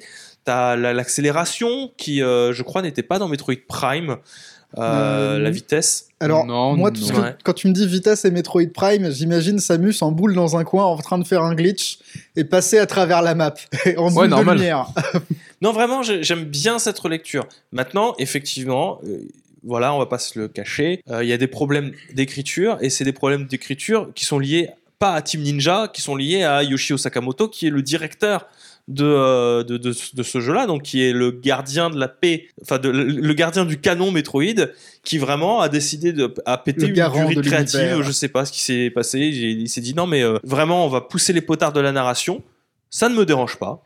Fais-le, il y a pas de souci. Je trouve que c'est bien que Nintendo fasse des trucs narratifs parce qu'il n'y en a pas tant que ça Bah non, non, non. Nintendo. Il y a cette, euh, ce- cette, Mais c'est mal écrit. cette peur de perdre l'universalité en imposant une narration. Et c'est vrai, ça hante leur licence. Mais du coup, ça, j'aime bien l'idée, mais c'est mal écrit.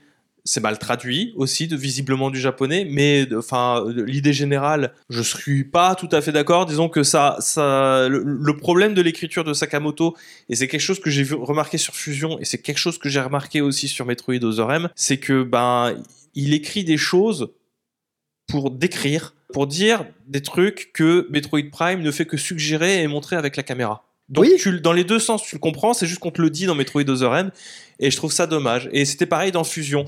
Dans Fusion, t'as Adam, il te dit des choses, Samus se fait des réflexions bah, que tout seul tu peux comprendre. Tu vois, dans Metroid Fusion, euh, t'avais le, le cas du euh, Samus qui se pose des questions sur le rôle de la Fédération Galactique et pourquoi est-ce que euh, pourquoi est-ce qu'ils ont un laboratoire secret avec euh, des Metroid dedans.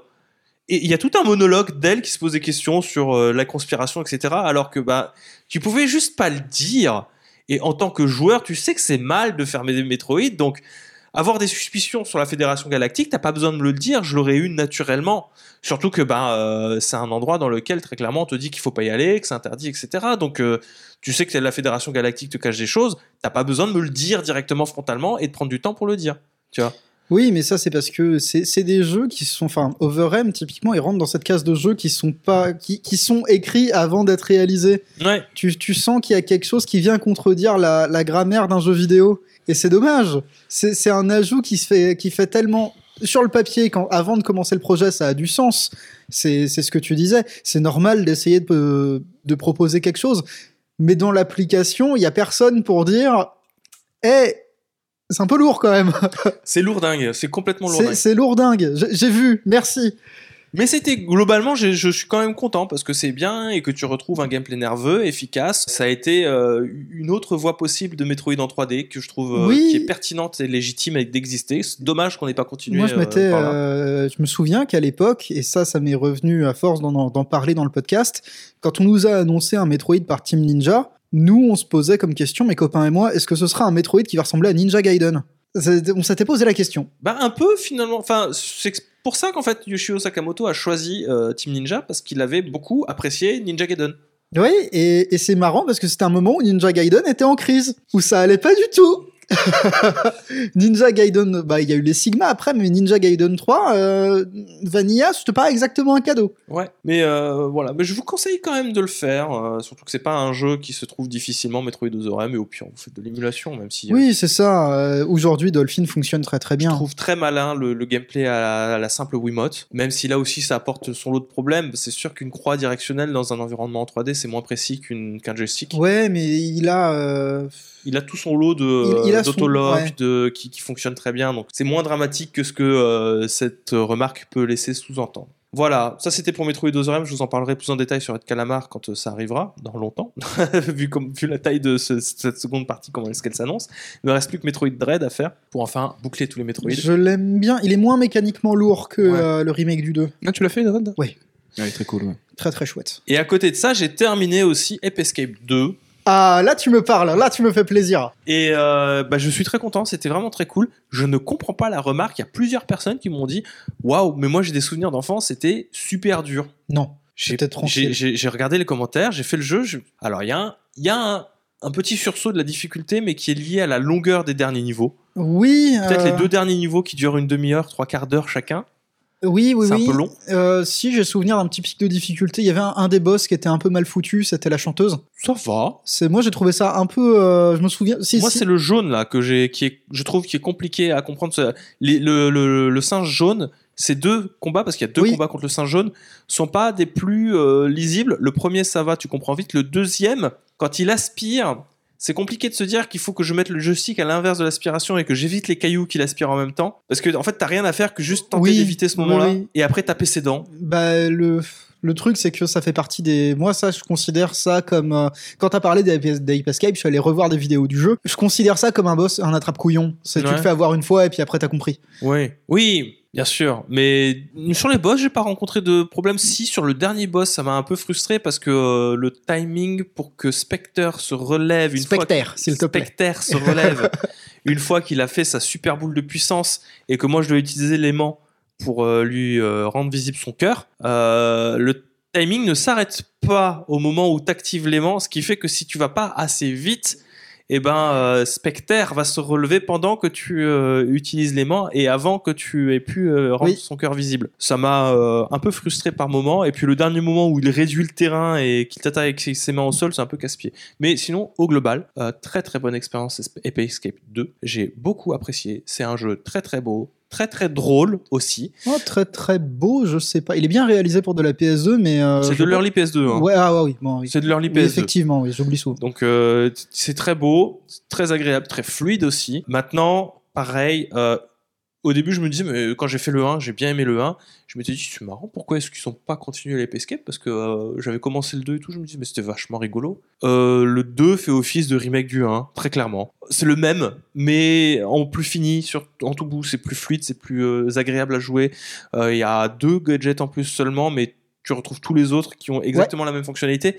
Et limite, t'as as les mêmes niveaux genre le temple shogun, le monde des dinosaures, euh, le futur, la lune à la fin. euh. donc euh, je me dis ah, alors si dès le 2 je me dis ah il y a un problème de répétitivité dans vos manières de, de voir de concevoir les jeux, je me dis peut-être que le 3 c'est je vais faire le 3. Mais j'ai un peu peur. Je me dis, euh, ah, s'il se renouvelle pas suffisamment, ça va être compliqué. Euh, moi, c'est prévu que je fasse le Million Monkey aussi. Oui, celui qui est Qui- resté au Japon. Ouais, qui a l'air de, de vraiment changer la recette, mais je me dis qu'ils l'ont changé trop tard et que peut-être que le 3, il est aussi très ressemblant au 2 et Bah, au 1 et que c'est peut-être ça qui a causé sa perte à la licence. Sans doute, mais de toute façon, c'est jamais une licence qui a fait euh, beaucoup de. C'était un peu notre Astros Playroom. euh, Oui, puis Il est connoté lancement de PlayStation, c'est-à-dire qu'on a Ridge Racer, on a Ape Escape.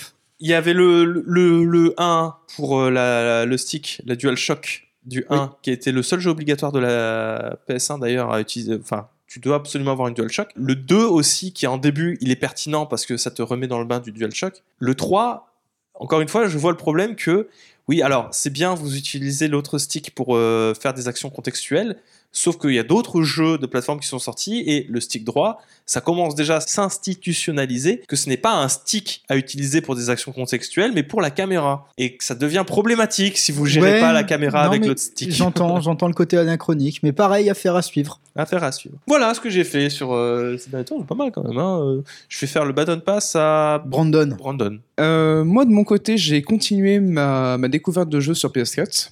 Ouais. Et c'est pour ça que j'ai découvert un jeu PS1. Oui, déjà, oui. Alors, le remake d'un jeu PS1, déjà, Euh. j'avais envie de... de voilà, de, de me faire un petit trip nostalgique. J'ai dit, oh bah tiens, j'ai dit à Florian, t'as t'as Medieval? Eh ben allez, je vais jouer à Medieval et je t'ai aussi emprunté euh, FS7 Remake, mais j'en parlerai juste après. Eh ben déjà, énorme déception. Franchement, j'avais des tellement bons souvenirs qui datent vraiment du coup de l'époque PS1 de Medieval qui était un jeu que j'aimais beaucoup. J'adorais l'ambiance euh, bah, médiévale, très cartoon, avec cette histoire de, de morts-vivants qui reviennent à la vie et euh, de Sir Daniel Fortesque qui en réalité n'a jamais été un grand héros et qui... euh, Ok, euh, le mec il spoil Medieval comme ça, vas-y, génial. D'accord, je Super cool, le spoil de 1997. Ah, excuse-moi, le Ok. spoil du tout début du jeu. Et qui du coup va aller affronter euh, Zarok. Zarok, oui, voilà. Zarok. il va euh, affronter les Inrocks, ouais. il est pas content des articles écrits. C'est quoi cet article Vous aimez pas les choses juste pour le principe de pas les aimer. Ça m'énerve. Donc du coup, toi aussi, tu t'es fait un petit trip nostalgique comme moi. Mais oui, Mais, mais, du coup, tri- toi, t'es pas satisfait. moi je suis pas satisfait parce que tu commences à jouer, tu comprends pas trop les touches en fait. Non, il a pas de tuto.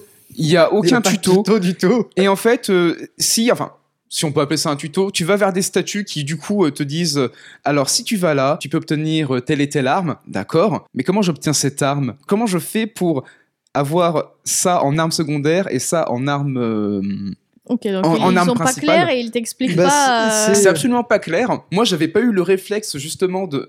Moi, j'appuyais sur Start, mais aussi bon, euh, du coup sur la PS4, je, je pense jamais appuyer sur le pavé tactile. Donc, au bout d'un moment, j'appuie sur le pavé tactile et effectivement, là, tu peux changer les armes. Bon, ça, c'est à la rigueur. Ensuite, tu commences à affronter euh, les premiers mobs qui sont devant toi et euh, il y, a, il y a pas d'esquive. Il y a une petite loupiote aussi qui t'accompagne, une sorte de lumière, ce qui fait que tu ne peux que frapper cet ennemi et pas celui, par exemple, qui se trouve juste à côté de toi. Il n'y a pas d'esquive. Dans tous les cas, Il y en avait pas dans tu l'original, monsieur. euh, oui, mais, mais, mais, mais ça aurait été bien d'en rajouter un, quoi. Oui, enfin, c'est ce genre de mécanique qui fait s'écrouler tout le game design, monsieur. Oui, mais par là, exemple- t'imagines, tu rajoutes une esquive dans le jeu qui à la base n'en avait pas. Il faut que tu prévois toutes les possibilités de te défendre contre les ennemis. Donc il faut augmenter la difficulté de tes ennemis, donc augmenter la difficulté de tes boss, Non, mais c'est même au-delà de ça. hein. retravailler Non, mais- complètement tout ça, quoi. C'est- Oui, mais on en- on- on l'a vu avec Pokémon Diamant euh, étincelant. euh, si tu rajoutes des mécaniques qui n'existaient pas dans le jeu de base, ça tu peut peux le faire s'écrouler, c'est hyper drôle. Je t'en prie. Désolé, je t'ai interrompu. C'est pas grave. Quoi que tu fasses, tu te prends forcément des dégâts. Il y a une arme, on va dire, bon, qui est pas vraiment non plus pétée, mais euh, tu finis par jouer en fait uniquement avec l'arbalète parce que c'est à distance. Tu peux te mettre suffisamment loin des ennemis pour pas qu'ils te repèrent. Ouais, mais tu as Et- dit au début du jeu que du coup tu joues un personnage qui n'a jamais été un grand héros, donc ça Cole parce que du coup, il veut pas aller dans le corps à corps finalement. Il veut juste esquiver le combat au maximum. Est-ce que c'est pas, c'était pas ça qu'il fallait faire par hasard? Ah bah, des fois, je me pose la question tellement, en fait, t'as vraiment pas envie de croiser les, les ennemis, tellement, en fait, euh, ils, ils peuvent te one-shot juste parce qu'en fait, ils te foncent dessus, tu les vois arriver, mais de nulle part. Est-ce que tu t'es embrouillé avec le dinosaure du musée?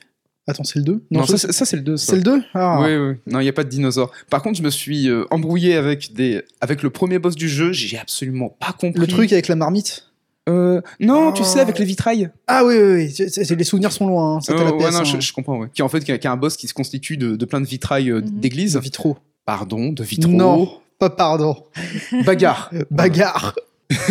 oui, bah, bagarre de, de vitraux, du coup. Et. Oh là là, j'ai absolument rien compris au boss. Ouais, effectivement. C'est. J'ai essayé de continuer un petit peu, mais j'ai très vite abandonné le jeu parce que il ne t'indique rien. Et du coup, t'as tenu combien d'heures euh, ou combien de temps? J'ai dû y jouer 5 heures Grand maximum en te battant avec le jeu Mais du coup, je, je- je me- En fait, je me suis plus battu. Oui, justement, c'est ça. Je me suis plus battu avec les contrôles et le tuto du jeu plutôt que contre les mobs du jeu. C'était vraiment infernal. mais donc du coup, t'as joué à ce jeu sur la PS1 à l'époque. Oui. Et du coup, qu'est-ce qui manque du coup par rapport à ce jeu? Parce que du coup, si là maintenant tu arrives plus, qu'est-ce qui a changé par rapport à ton bah, ta- Bah, rien, justement. Ben, ouais, en fait, c'est ça que je suis en train de me dire. En fait, peut-être que changé. peut-être qu'à l'époque, justement, je, je me posais pas vraiment ce genre de questions. J'étais juste très content d'y jouer. Ouais, où il y avait que ça. Bah, Non, bon, alors, sur, non, il y avait Spyro. Oui. sur PS1, ça va, on avait de la place en vrai. Ouais. Il y avait, tous les jeux de la gêne. Il y, a- il y avait les, il y avait les Spyro, il y avait les Crash qui étaient aussi des très bons jeux. Non, mais alors, quand je veux dire, il y avait que ça, je parle mécaniquement. C'est-à-dire que c'est là, là, ce que tu décris, c'est des mécaniques dans leur jus d'époque Mhm. et qui, comment dire, c'est c'est comme ça qu'on faisait les jeux et il y avait que cette manière de faire là. T'avais pas des, enfin, si aujourd'hui on parle de jeux vidéo modernes, c'est parce qu'entre temps il s'est passé euh, 30 ans de jeux vidéo. Évidemment, non, mais évidemment, mais euh, Disons que c'est à peu près ce que j'ai vu aussi avec euh, le Heroes of Might Magic, c'est-à-dire que Ouais, le gameplay est assez rigide. Et tu vois, par exemple, moi, ce remake-là, que je, bah, la version HD, elle date Ouais. de 2014. Donc, elle a déjà 10 ans aussi. oui. Et ils n'ont pas changé de gameplay entre la version HD et la version initiale. Après, moi, c'était vraiment. c'est vieux, etc. Et du coup, là, t'as rencontré la même histoire. C'est que le gameplay est Surtout que moi, j'étais dans les prémices du, un petit peu du, pas du game design. euh, Peut-être que j'exagère en disant ça, mais non, on n'y était plus, mais oui. on, on était dans ce jus-là, en tout cas. Tu Mais vois, on était vraiment. euh, Donc c'était rigide, PS1, quoi. c'était limité, et sauf que là, ça reste un action RPG, c'est ça? C'est un jeu. Non, c'est un jeu. Action platformer. Un action, platformer, mais du coup, Action c'est, platformer, ça, ouais. ça se sent encore plus la rigidité et la difficulté du jeu que dans les jeux, tu vois, que moi j'ai fait, euh, le jeu de stratégie, etc., je crois, puisque Mhm. le rythme n'est pas le même. Et effectivement, aujourd'hui, on fait plus ça comme ça. On, on a beaucoup plus de confort du jeu pour les joueurs, la qual- quality of life, etc. Donc s'ils ont juste redessiné le jeu, effectivement, Oui. ça doit être très très dur. Avec ça. ton expérience d'aujourd'hui, bah t'as fait Last of Us juste avant, t'as fait Ouais. des jeux qui, j'ai fait plein qui sont beaucoup plus accessibles et ça. jouables maintenant. entre temps, j'ai fait plein d'autres action pla- euh, platformers qui, euh, déjà, par conséquent, étaient extrêmement bons. T'aimes beaucoup les jeux de plateforme, donc du coup t'as énormément d'expérience avec les jeux de plateforme. Oui, voilà. Et là, c'était vraiment la douche froide. J'ai préféré me dire, bon, écoute, je vais, je vais m'arrêter là maintenant et mon souvenir d'enfance restera un souvenir C'est bien parce que du coup t'as failli te complètement te réunir tes, Oui. tes bons souvenirs d'enfance, euh, c'est chaud. Parce que euh. moi, je, je préfère me dire, allez, Medieval, bon, bah, c'est un peu dommage parce que je, je tiens à le redire, c'est un univers très cartoonesque, très médiéval. C'est un univers que j'aime beaucoup. C'est un, c'est un petit peu un genre de jeu qu'on qu'on voit plus trop de nos jours dans, dans cette avalanche de jeux qui veulent toujours plus de réalisme, qui veulent toujours plus pousser. Bah, moi, je me disais, bah, un jeu un petit peu cartoon, voilà, moi, j'étais content. Et en plus. J'aime bien le cara design du jeu, c'est euh, c'est assez dommage. Je, je serais Mm. plus pour dire, venez, allez, venez, on fait un remake, on fait une suite, tout ce que vous voulez, je, je sais pas quoi. Oui, voilà, donc dans, Réactualisez-le. dans les conditions d'aujourd'hui, le jeu tel quel comme il était dans les années 90, bah, ça Ouais. passe pas. Donc euh, voilà, j'ai Ah, mais- préféré garder euh, cette part, euh, ma part d'innocence en disant non mais le jeu était très bien quand j'y jouais sur PS1. Voilà, quand j'étais petit. Et encore, c'est juste parce qu'on n'avait pas, on était petit, on n'avait pas un regard d'ensemble sur la PS1. Oui, voilà. Parce que le premier Medieval, il est sorti en 98, deux mois plus tard, il y avait Crash 3. Il était déjà Medieval, on en a un bon souvenir parce qu'on se souvient de la jaquette machin, mais c'était déjà genre l'équipe C de la PS1. Ouais, et euh, je- Et Medieval 2, vraiment faut pas y jouer. Tu as aussi joué à F7 Remake. Oui, alors moi, faut déjà savoir que je suis complètement euh, hermétique euh, à la licence Vous FF. pas besoin de le savoir. Ah, d'accord. Ah, Est-ce que t'as fait. bah, du coup, moi, je sais, nous, on sait que t'as essayé de jouer à, F- euh, à Final Fantasy XIV. Oui, j'ai essayé. C'était une expérience assez importante vu que t'as joué une trentaine d'heures, je crois. 37 heures pour être 37 exact. heures, donc bon. C'est pas ta cam, mais du coup, t'as quand même essayé et c'est une grosse découverte finalement. Encore une fois, 37 heures, c'est pas mal. Je me suis quand même amusé dans l'ensemble. Je tiens à le Mais du coup, t'as pas fait d'autres euh, Final Fantasy J'avais avant pas fait d'autres FF. Là, c'est mon tout premier FF solo, on va dire. Mhm. Oui. J'ai jamais découvert euh, FF7. J'avais, euh, j'avais pas projet, mais en même temps, avec tous les jeux que j'ai en backlog, euh, lui, c'était vraiment un grain de sable parmi l'océan, on va dire. Mais euh, je me suis dit, tiens, je vais, je vais essayer FF7 remake. Surtout qu'il y a la suite qui arrive. Il y a la suite Oui, qui arrive. moment, tu fais le bon choix. Et euh, d'ailleurs, j'ai j'ai même prévu qu'une fois que j'aurai fini FF7 remake, je vais faire FF7 original. Voilà. Ça, il est pas pour un RPG, il est pas très long. Ouais. Les, les FF, euh, les Final Fantasy PS1, c'est entre 20 et 30 heures. Mais du coup, Ouais, tu ça. risques de te retrouver quand même avec un jeu avec les mécanismes euh, de l'époque.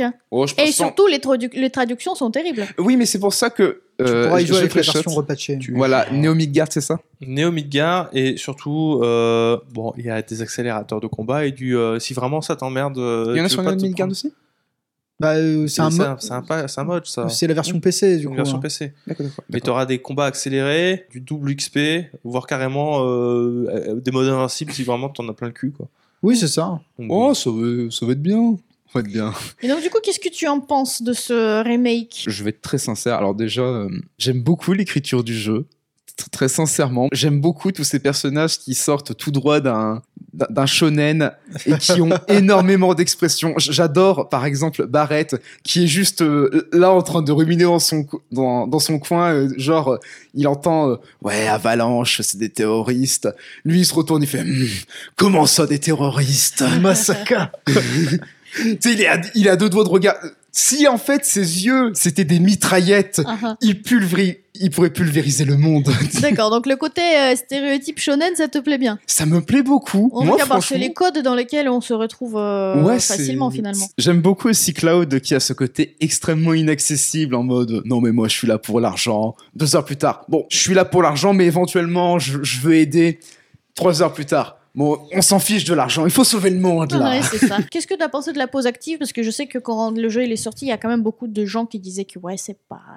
Genre, bah, Ah bon? c'est juste. Oui, bah, il y a des gens qui n'étaient pas contents. J'ai jamais vu de personne qui était. euh, Ah c'est pour moi c'est la grande force du jeu, c'est que c'est un action RPG, mais qui récupère. En fait, on est sur Bah, presque un Baldur's Gate me 2. c'est peut-être moi qui me trompe mais je sais que les gens il y a des gens qui n'aiment pas la pause euh, active Ah, il y a des gens qui n'aiment pas la pause active, mais pour Final Fantasy VII, en fait, ça rajoute une dose de, euh, de stratégie Mhm. et de réflexion autour du combat, euh, bah, pour intégrer du, une dose de tour par tour dans du action RPG qui, je trouve, est nettement plus pertinente que le beat'em all qu'a été Final Fantasy D'ailleurs, euh, en parlant de ça, je suis vraiment très nul aux action RPG. Je, je- je ne comprends pas pourquoi. Qu'est-ce que j'arrive pas à, à piger Il y a aussi Faut les taper maths. sur, euh, sur carré. Oui, non, mais justement, mais je, je dois faire peut-être des esquives au mauvais moment. Je, je dois très mal analyser les ennemis. Je, je vais essayer aussi de, de fouiller un petit peu sur Internet pour voir le système de matéria. Parce que non, le système tu de peux matéria- juste résumer en ça. Va voir à co- comment fonctionne le système de Materia, parce que le jeu, si t'as pas tilté comment fonctionne ce système-là et si t'as pas fait les bonnes options, le jeu va être dur, même en facile. Il faut que tu, faut que tu prennes le temps d'aller voir à quoi servent les Materia et quelles sont les meilleures combinaisons possibles. Bah, il serait temps parce que là, il me reste trois chapitres. Mais je te l'ai dit en plus la semaine dernière, tu m'as pas écouté. Euh, oui, non, mais. tu me l'as dit Mais je, je fais ce que je veux, je suis grand, je suis vacciné. Non, mais c'est pas- juste que j'ai. Non, mais c'est juste que j'y pense pas sur le coup. Voilà, je lance le jeu, je lance. je- t'as fait la, partie du coup avec euh, avec euh, Cloud Abeille? Cloud. Ab- Ah oui, oui, j'ai fait ça, oui. oui. j'adore cette partie J'adore ce- cette partie, oui. C'est incroyable l'instant de chorégraphie. oui J'adore trop beau. cette instant. Bon, enfin, en tout cas, voilà, c'est un jeu qui me plaît énormément. J'ai beaucoup aimé aussi faire de quelques quêtes secondaires. C'était très sympathique. Comment dire euh, est-ce que t'as l'impression de ressentir des longueurs? Ouais, quand même pas mal. parce que quand même euh, il y a Euh. plein de choses dans ce jeu qui n'existaient pas dans le jeu d'origine Bah, on va dire que toute la partie de je rencontre pour la deuxième fois Iris qui justement est dans l'église et tu dois l'emmener jusqu'à tu dois l'escorter jusqu'à euh, jusqu'à chez elle. Ouais, c'est bien minimum deux heures de jeu et c'est c'est long. C'est Non mais très long euh. Midgar c'est 4 heures de FF7 original, donc il y a 21 heures de trop en fait. Euh, Oui, Non mais là, là, là, très je- très long en vrai. euh, là j'en suis à 21 heures de jeu là, tu vois. Mhm. Là, j'aimerais T'es euh, quasiment au bout. euh. Oui, oui, je suis quasiment au bout, mais là, j'en suis au moment où, moi, j'aimerais j'aimerais bien finir, voilà. Mais par contre, j'aime bien aussi, euh, je, je le redis, mais j'aime aussi vraiment beaucoup tout le, tout le développement qui a été ajouté au personnage, parce que c'est ce que tu m'avais dit, il n'y avait pas autant de développement sur Wedge, Biggs, Jesse. Ouais, mais pas elle existait utile, pas, donc, euh, Si, elle existe. Elle existe Ouais, si, si, elle. Ouais, on- Biggs, Wedge et Jessie existaient Oui, non. Biggs et Wedge, oui, j'en ai souvenir. Ils sont même dans Advent Jessie Children. existait aussi. ouais. Sans déconner. Mmh. J'en ai aucun souvenir. Elle est toute polygonale et bien dans le jeu. Sans déconner, Ouais. on la voit longtemps. Bah, elle est tout au début, hein. C'est elle qui euh, ouvre les portes et tout. euh. Mais j'en ai aucun. Comment ça se fait que je m'en souviens plus? Tu vieillis, Quentin. Tu vieillis. Moi, il n'empêche que une fois que j'aurai euh, terminé FF7 Remake, j'ai très hâte, du coup, de faire FF original. Vraiment, Ça, c'est. c'est euh, bien, parce qu'il arrive bientôt, donc du coup, tu vas pouvoir euh, enchaîner euh, sans Ouais. trop avoir Ouais, oublié mais- l'histoire. Et ensuite, euh, j'aurai, ensuite du coup, j'aurai Rebirth. Non, je vais avoir mon. En espérant du coup qu'ils arriveront à quand même ajouter quelque chose de nouveau dans le jeu pour pas que ça soit redondant sur la longueur parce que là tu es euh, Ah tu bah, vas le là, finir coup- tu vas être à quoi? Peut-être 25 27 heures du jeu peut-être un peu plus Ouais, ça, ça va être dans Voilà. ces eaux-là. et enchaîner encore autant avec le même gameplay tu vois Mais c'est pas grave, truc. parce qu'après, il y le c'est aura. pas le même gameplay bon c'est déjà Pas ça tout à fait. Il est plus actif. Euh, Rebirth reprend beaucoup de ce qu'Intergrade avait fait en termes d'ajout. Ah, c'est vrai, je dois faire Intergrade aussi. Non, oui, mais alors. ça, il est que sur C'est PS5. c'est pas simplement Ah. ça. Tu dois faire Final Fantasy VII The First Soldier. Tu dois regarder l'OAV. Tu dois après. Advent Children. Ouais, tu dois regarder. Non, non, c'est plus tard ça. Plus tard. Pense à. Tu dois, tu euh, dois regarder Crisis. Enfin, tu dois jouer à Crisis Il faut Core. qu'ils lisent aussi euh, les livres Before Crisis. C'est ça, faut que tu lises les livres Before Crisis. Après, faut que tu joues à Final Fantasy VII. Après, faut que tu regardes les jeux mobiles de Nomura. Après ça, peut-être qu'il y a Advent Children, mais est-ce que tu as bien consulté les dramas CD Non, mais surtout, est-ce que tu as fait le jeu mobile Ever Crisis? Je sais pas. Et- et- et- on, on a parlé de Cerberus Oui, euh, du coup, après, euh, faut que j'arrête de dire du coup. Faudra qu'on se mette un compteur de du coup et de en fait. et plus sérieusement, faudra que tu finisses Dirge of Cerberus, le jeu avec Vincent. Vincent qui était optionnel dans le premier Final Fantasy VII. Mais que les fans ont trouvé trop cool, alors il fallait le rendre. C'était un peu leur shadow, le hérisson. Je peux pas leur enlever. Ah oui. D'accord, mais, mais Cloud, il est où? Il Dans est dans le costume d'abeille Ah oui. Oui, oui, oui, oui. Bon, en tout cas, voilà. Et euh, bah, prochainement, euh, Unshrud, Dead. Ouais, ouais. Un strudel. Euh, bon, alors prochainement, euh, Strudel. Et ça voilà, me donne ça envie de cool. manger un strudel ça doit être sûrement pour ça que je l'ai compris comme ça Quentin, du coup. Alors, moi, j'ai joué un total de 21 heures à Tekken 8. Je pouvais pas en parler la semaine dernière, sinon il y avait une NDA et les ninjas de Bandai Namco qui venaient me péter les genoux. Maintenant, j'ai plus le droit d'en parler. Pendant ces 21 heures, j'ai fait l'intégralité du mode histoire. J'ai fait tous les épisodes de personnages. waouh J'ai pas encore fait l'arcade quest, mais j'ai fait, j'ai mené un petit projet pour euh, pour Singe Pourpre oui pour tester le mode d'accessibilité de Tekken. J'ai joué 50 matchs en utilisant un bouton Waouh. avec Devil Jin et j'en ai gagné 56%. Je suis arrivé dans les rangs jaunes et uniquement avec une douille où je fais trois fois, le- enfin j'ai trois coups, quatre et je fais que ça. Et c'est hyper drôle. Le mode d'accessibilité fonctionne très très bien. C'est un très très très bon jeu. Bon, on va pas refaire, on va pas réécrire l'histoire. Il a 90 de métacritique. Mhm. C'est un très bon jeu. Le seul qui a plus que ça, je crois que c'est Taken 3, euh, qui était à 96 ou un truc comme ça. Ouais, mais c'est de la triche, c'était l'époque. Je crois que le métacritique n'était même pas courant. à Oui, non, non, non, c'est très. euh, puis la presse, c'était pas la même non plus. C'est très abstrait, euh, Mm. la, la, la critique des jeux PS1. Là, enfin, tu, me feras remarquer celle d'aujourd'hui aussi, mais Tekken 8, c'est peut-être le plus réussi, euh, selon moi, des Tekken. Euh, en tout cas, depuis la, ouais, au moins depuis la PS1. Très, très, très, très, très agréable. Je pense que je vais, je vais rester, euh, je vais rester un peu évasif dessus parce que je vais y jouer sur la durée. En fait, je pense que ce sera lui mon jeu de combat de, euh, que, que je me prends comme ça en filigrane de, de la génération. On a enfin plus Akuma dans le jeu, ça veut dire qu'on peut commencer à s'amuser maintenant. Jusqu'à quand? Jusqu'à quand? Bah, jusqu'au DLC Ouais, non, parce que le problème avec Tekken, pour l'instant, on a euh, le roster de 32 personnages, ce qui est pas mal, hein, 31 match-up à apprendre avec ton personnage, c'est quand même pas si facile que ça. Tous les newcomers fonctionnent bien, c'est très très chouette. Le seul souci, c'est qu'on est à l'abri de rien en matière de gaz dans un DLC. Tu le verras pas venir, peu importe qui t'es, le DLC de Tekken, tu le verras pas venir. Pourquoi on a une égale de Walking Dead entre Noctis Guise de King of Fighter et Akuma de Street Fighter, qu'est-ce qui s'est passé? Donc voilà, il y a des bruits de couloir bah, par rapport à des guests, ça parle beaucoup de Tifa de Final Fantasy VII. Oui, j'ai vu ça, ouais. Bah, pourquoi pas Si devait y avoir un personnage de Final Fantasy VII, moi j'aurais tendance à parier soit sur Tifa, soit sur Yuffie. Moi, je bien les points électriques de Tifa. hein. Tifa, elle a les points électriques. Je Ti- pense qu'elle est les points Tifa, c'est électriques. une Mishima. C'est une Mishima. Il y a une cinématique dans laquelle elle balance Jean dans la lave. Est-ce qu'elle jette Jin dans un volcan? Et dit Ça t'apprendra, bel étalon. Mais du coup, Negan, il peut, je- il peut jeter quelqu'un dans, dans, dans de la Non, lave mais Negan, il a sa batte. Ouais, mais est-ce qu'elle est faite de lave? Non, non, Y a pas de lave? Arrête, laisse-moi tranquille. Mais à titre personnel, j'aimerais bien Kiryu de Yakuza, Ça marcherait très très bien qui aussi. se jouerait Les un points peu. électriques de Kiryu Ouais, puis aussi. même il a des, il a tout pour être dans Tekken. Il a ses stances euh, qui qui changent sa palette de coups. Il a des shops, il a tout le machin. Il a tout l'attirail pour être dans Tekken. Kiryu Mhm. fondamentalement. Et euh, sinon, je pense que j'aimerais bien Gérard Junio, tu vois, Ah, dans les choristes. C'est peut-être pour ça qu'il a dû effacer son nom. Peut-être parce qu'il était dans Tekken. Il avait le, le King of Fighters. Oh oui, oh non, mais ce serait hyper marrant que ce soit Kiryu, mais ce soit pas Kiryu, que ce soit son alias du dernier. Yakuza. Il s'appelle, je me souviens plus, mais son nom de famille c'est Suzuki. Et il soit comme ça, et ce soit son nom. C'est pas moi. Et tout le monde dans le roster de Tekken le reconnaît et lui dit Ouais, Kiryu Non, c'est pas moi. Et sinon, je fais partie des gens, le, aussi en, en newcomer, enfin au crossover qui est très très demandé. Il y a Baki, Mhm. du manga du même nom, et c'est le personnage sur lequel la communauté fait le plus de crossover de fanart de machin. Et ce qui est très drôle, c'est que t'as une, une mode des mangas un peu de bagarre où c'est juste des tournois de bagarre dedans. Il y a Baki, bon, ça fait des années et des années qu'il existe, qu'il a. C'est un manga qui est plus long que One Piece, hein, donc euh, c'était il y a un moment. Il y a Kengan Ashura qui marche un peu dans les pas de Baki, et il y a déjà eu un crossover entre Kengan Ashura et Street Fighter. Donc ce serait pas surprenant euh, de voir euh, arriver peut-être un personnage de manga comme ça aussi. Moi, ça m'amuserait beaucoup, mais ce qui est très intéressant, c'est que c'est une génération très très belle hein, pour les jeux de bagarre. Entre Street Fighter 6 et Tekken 8, ça fait tellement plaisir.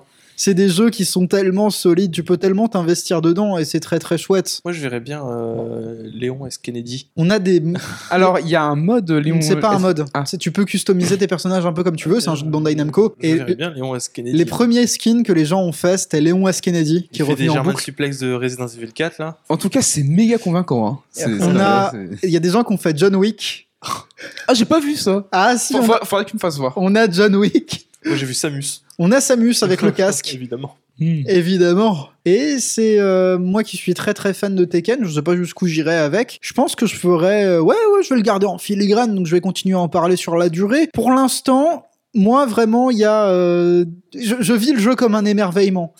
Ça me, ça me rend très heureux et je pense que bah, je vais m'arrêter là pour, euh, pour cette semaine mais je vais en parler euh, quand j'aurai fait quand j'aurai avancé un petit peu dessus si vous voulez en entendre parler il y aura la vidéo sur Singe Pourpre Ouais. bien évidemment. Et sur le côté quand je ne joue pas à Tekken bah, je continue sur Steam Deck en mode Game Boy Advance. Après Shining Soul Shining Soul 2 et Shining Force je suis là je suis tranquille je revis mes souvenirs de moi gamin sur American Slash sur GBA sauf que cette fois-ci je suis pas obligé de bourrer le bouton de ma Game Boy Advance. Je sais pas si t'avais des euh, si quelqu'un autour de la table a des jeux qui lui ont demandé d'user physiquement soit une de ses manettes soit carrément un clavier, soit une souris. J'ai eu Track and Field sur Game Boy Color. Tu comprends donc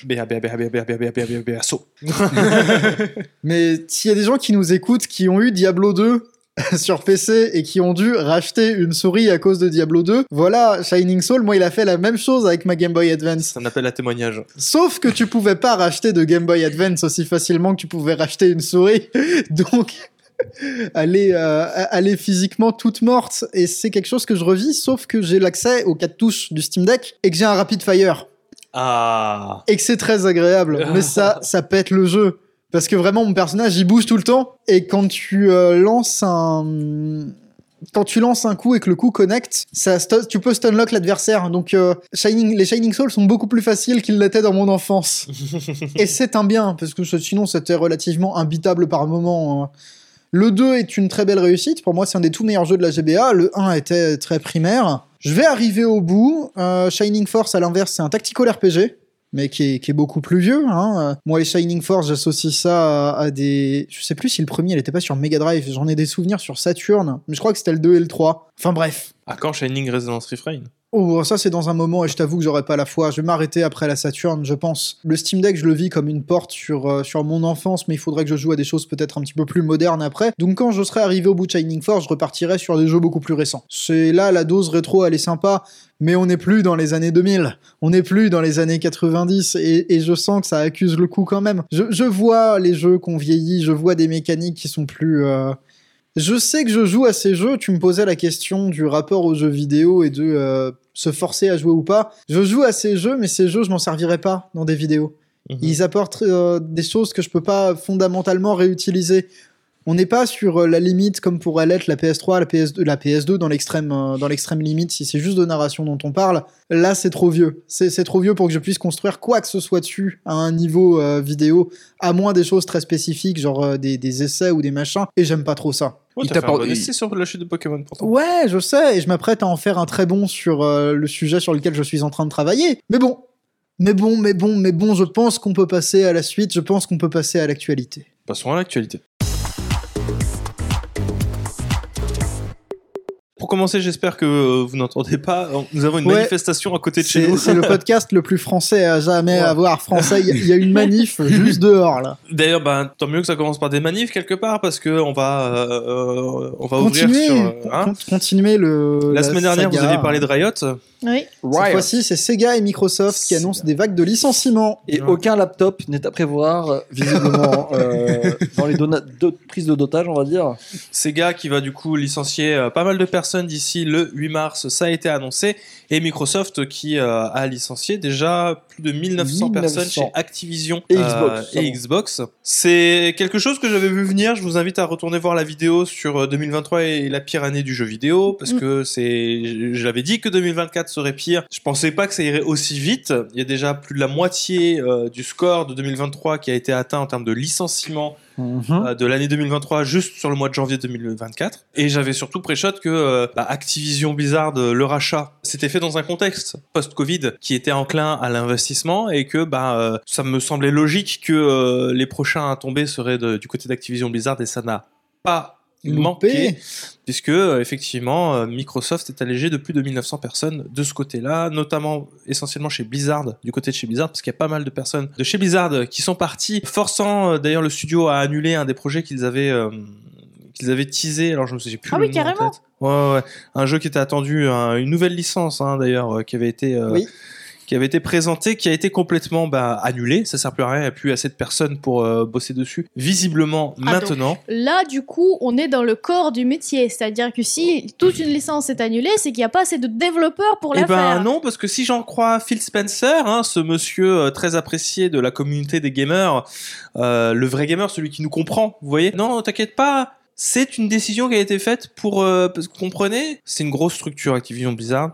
Il a fallu que les coûts restent soutenables. Et pour que les coûts soient soutenables, il a fallu bah, se débarrasser d'une main-d'œuvre euh, finalement euh, qui était en doublon. Bah oui. Ce ne sont que des Mais doublons qui sont partis. Rassurez-vous, le corps développeur est toujours là. Ce sont les doubles, ce sont des doublons qui sont partis. Alors, euh, on sait que ce ne sont pas que des doublons. hein. Il y a beaucoup de producteurs qui sont partis, notamment des figures de proue, notamment. euh, alors, je sais plus le nom en tête, mais il y a des figures de proue d'Activision Blizzard qui sont partis de Bah, surtout le de Blizzard. président d'Activision Blizzard, tout simplement, il part. Mais bon, ça, c'est un peu logique, parce Voilà. qu'il il a vendu sa- son entreprise et il s'en va. Euh, avec des personnes qui, euh, bah, du coup, ont perdu leur emploi du jour au lendemain via un mail, encore une fois. Je, je sais pas dans quel état mental tu dois être, tu vois, tu te lèves le matin, tu rentres chez toi, tu reçois un mail, t'es licencié, et t'as Phil Spencer qui te dit, non, mais T'étais un doublon. c'était un doublon. C'était inutile. Voilà, c'est- c'est-à-dire que ton, ton job était déjà occupé par quelqu'un d'autre qui, euh, voilà, se sert plus à rien. Donc je sais pas, euh, moi je trouve ça terrible. Absolument horrible. On rappelle que ça a été un achat pour 69 milliards de dollars, que Microsoft va très bien. Hein, ils font Mais bien sûr que. Microsoft va très bien. Le, le- le Game Pass, ça fonctionne bien. S'ils ont sorti les 69 milliards de dollars, c'est qu'ils ont encore de la trésorerie pour pouvoir euh, supporter un, un éventuel infléchissement sur plusieurs euh, décennies à venir. Si Nintendo a réussi à encaisser euh, la période Wii U et à encaisser euh, les différentes périodes N64 et GameCube sans licencier outre mesure et juste en faisant des mesures symboliques comme baisser le salaire de son PDG de, de l'époque, je vois pas pourquoi des, des, des sociétés comme Microsoft ou euh, Activision Blizzard ou Tencent qui a aussi licencié beaucoup, ou Amazon qui a licencié encore beaucoup du côté de la filiale de Twitch, avec 11% des salariés qui se sont barrés, enfin qui ont été... euh, Après ça va, c'était que des doublons. Qu'on été remercié. Qui ont été remerciés, mais c'est pas le corps de... Bah non. Bah non, C'est ça, non, ça reste encore des personnes indispensables. C'est non essentiel. Voilà, donc euh, écoutez, euh, triste histoire, et euh, c'est pas encore fini, hein, parce que euh, Parce qu'on est en, en février. le dernier pré-shot que j'avais fait, moi, c'était Bungie qui va fermer. J'attends de voir si Bungie euh, va subir euh, le contre-coup du rachat de Sony euh, que Sony avait fait dans la foulée euh, euh, des différents rachats qu'avait fait Microsoft à l'époque. Voilà, voilà. Je sais pas si vous voulez rajouter quelque chose. Je pense qu'on a un peu tout dit là-dessus. C'est, je, je n'ose en parler, tu vois. Je, je n'ose faire des prédictions. J'ai pas envie d'être ce mec-là. C'est, moi, je souhaite juste bon courage aux personnes qui ont perdu leur emploi. Ouais. Euh, surtout que si vous êtes considéré comme des doublons, ça va être compliqué de retrouver un boulot, hein. Parce que bah, c'est que vous êtes un peu fiché, quoi. Quelque part. Moi, je le vois ça aussi comme C'est ça. vrai? Bah, euh, si ta société te dit que euh, tu fais pas partie de, Du corps. de la ressource essentielle de ta société, c'est que bon, euh, ta société, elle te considérait pas non plus plus que ça. Quoi. Ouais, parce que si dans ton CV tu marques euh, ex-employé chez Microsoft, ils vont dire ah c'était ouais mais c'était un doublon quoi.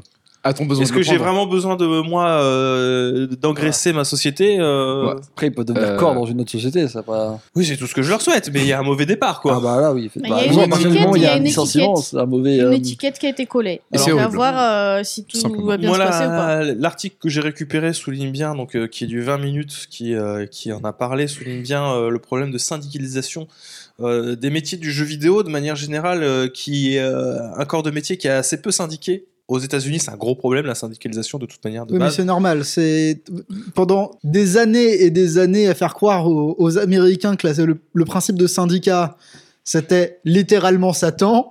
Ouais. Ça a Tu des trahissais effets. ta boîte. euh. Écoute, Tu trahissais Bah, ton pays. Été un petit peu le si problème un jour de il y a des hein. syndicats florissants aux États-Unis, le pays va exploser. Donc, tu- voilà. Voilà, donc bah, bah écoutez, euh, la syndiquez-vous. Euh, c'est important. Même en. France, euh, bon, je sais qu'on parle plus à un public francophone, mais même en France, euh, vous avez tout intérêt à vous syndiquer parce que, bah, mine de rien, euh, ça reste une des rares protections que vous euh, puissiez avoir face, euh, face au corps euh, patronal, voilà, qui, euh, qui ne vous voit jamais que comme une, une Ressources. variable d'ajustement. mhm. Oui, On passe à la suite. passe à la suite. Euh, la suite, c'est un peu plus fun. C'est euh, Céleste 64. Ah, voilà, ça, ça fait plaisir. Moi, j'aime bien quand tu me parles de l'eau polie. J'aime bien, quand tu me parles de plateforme et j'aime bien quand tu me parles de Céleste. C'est marrant parce que sur la saison 0 de, de Singe pour Podcast, on avait parlé de Céleste 2 Mhm. qui avait été fait euh, dans le style graphique bah, de, de- des essais de Céleste quand il- le Céleste n'était qu'un projet de Game Jam. Et là, il y a eu une nouvelle Game Jam qui avait été faite. Et pour célébrer les 6 ans de Céleste, déjà, ça Ouais. ne nous rajeunit pas. Il y a eu une version euh, in- Nintendo 64, enfin comme si c'était un jeu Nintendo Oui. 64, qui a débarqué sur itch.io de manière tout à fait gratuite de la part de, euh, bah, de Maddy, Maddy Makes Games. C'est ça, Maddy Makes Games, le studio de développement de Céleste. Donc c'est toujours disponible. Hein, c'est pas euh, une version c'est- euh, qui va disparaître dans le temps. Non, non, non. C'est vous pouvez aller sur itch.io, vous tapez Céleste. Tout à 64, fait officiel, enfin. C'est 100% officiel. Gratuitement. Et c'est une adaptation euh, des mécaniques de Céleste, mais en 3D, et 3D low poly euh, tremblante Nintendo 64. Et pour le moment, disponible que sur PC. Oui. Alors nous n'avons pas pu l'essayer encore, moi je serais très curieux, peut-être que je vous en parlerai un peu plus en détail la semaine prochaine parce que je l'ai installé. J'ai pas encore eu le temps d'y jouer, c'est pas très long, hein. c'est pas un jeu euh, complet euh, commercialisé de Non, toute non, non, manière. faut, faut plus le voir comme un, j'allais dire un homebrew, mais euh, non, quand même pas, c'est plus gros, mais euh, bref.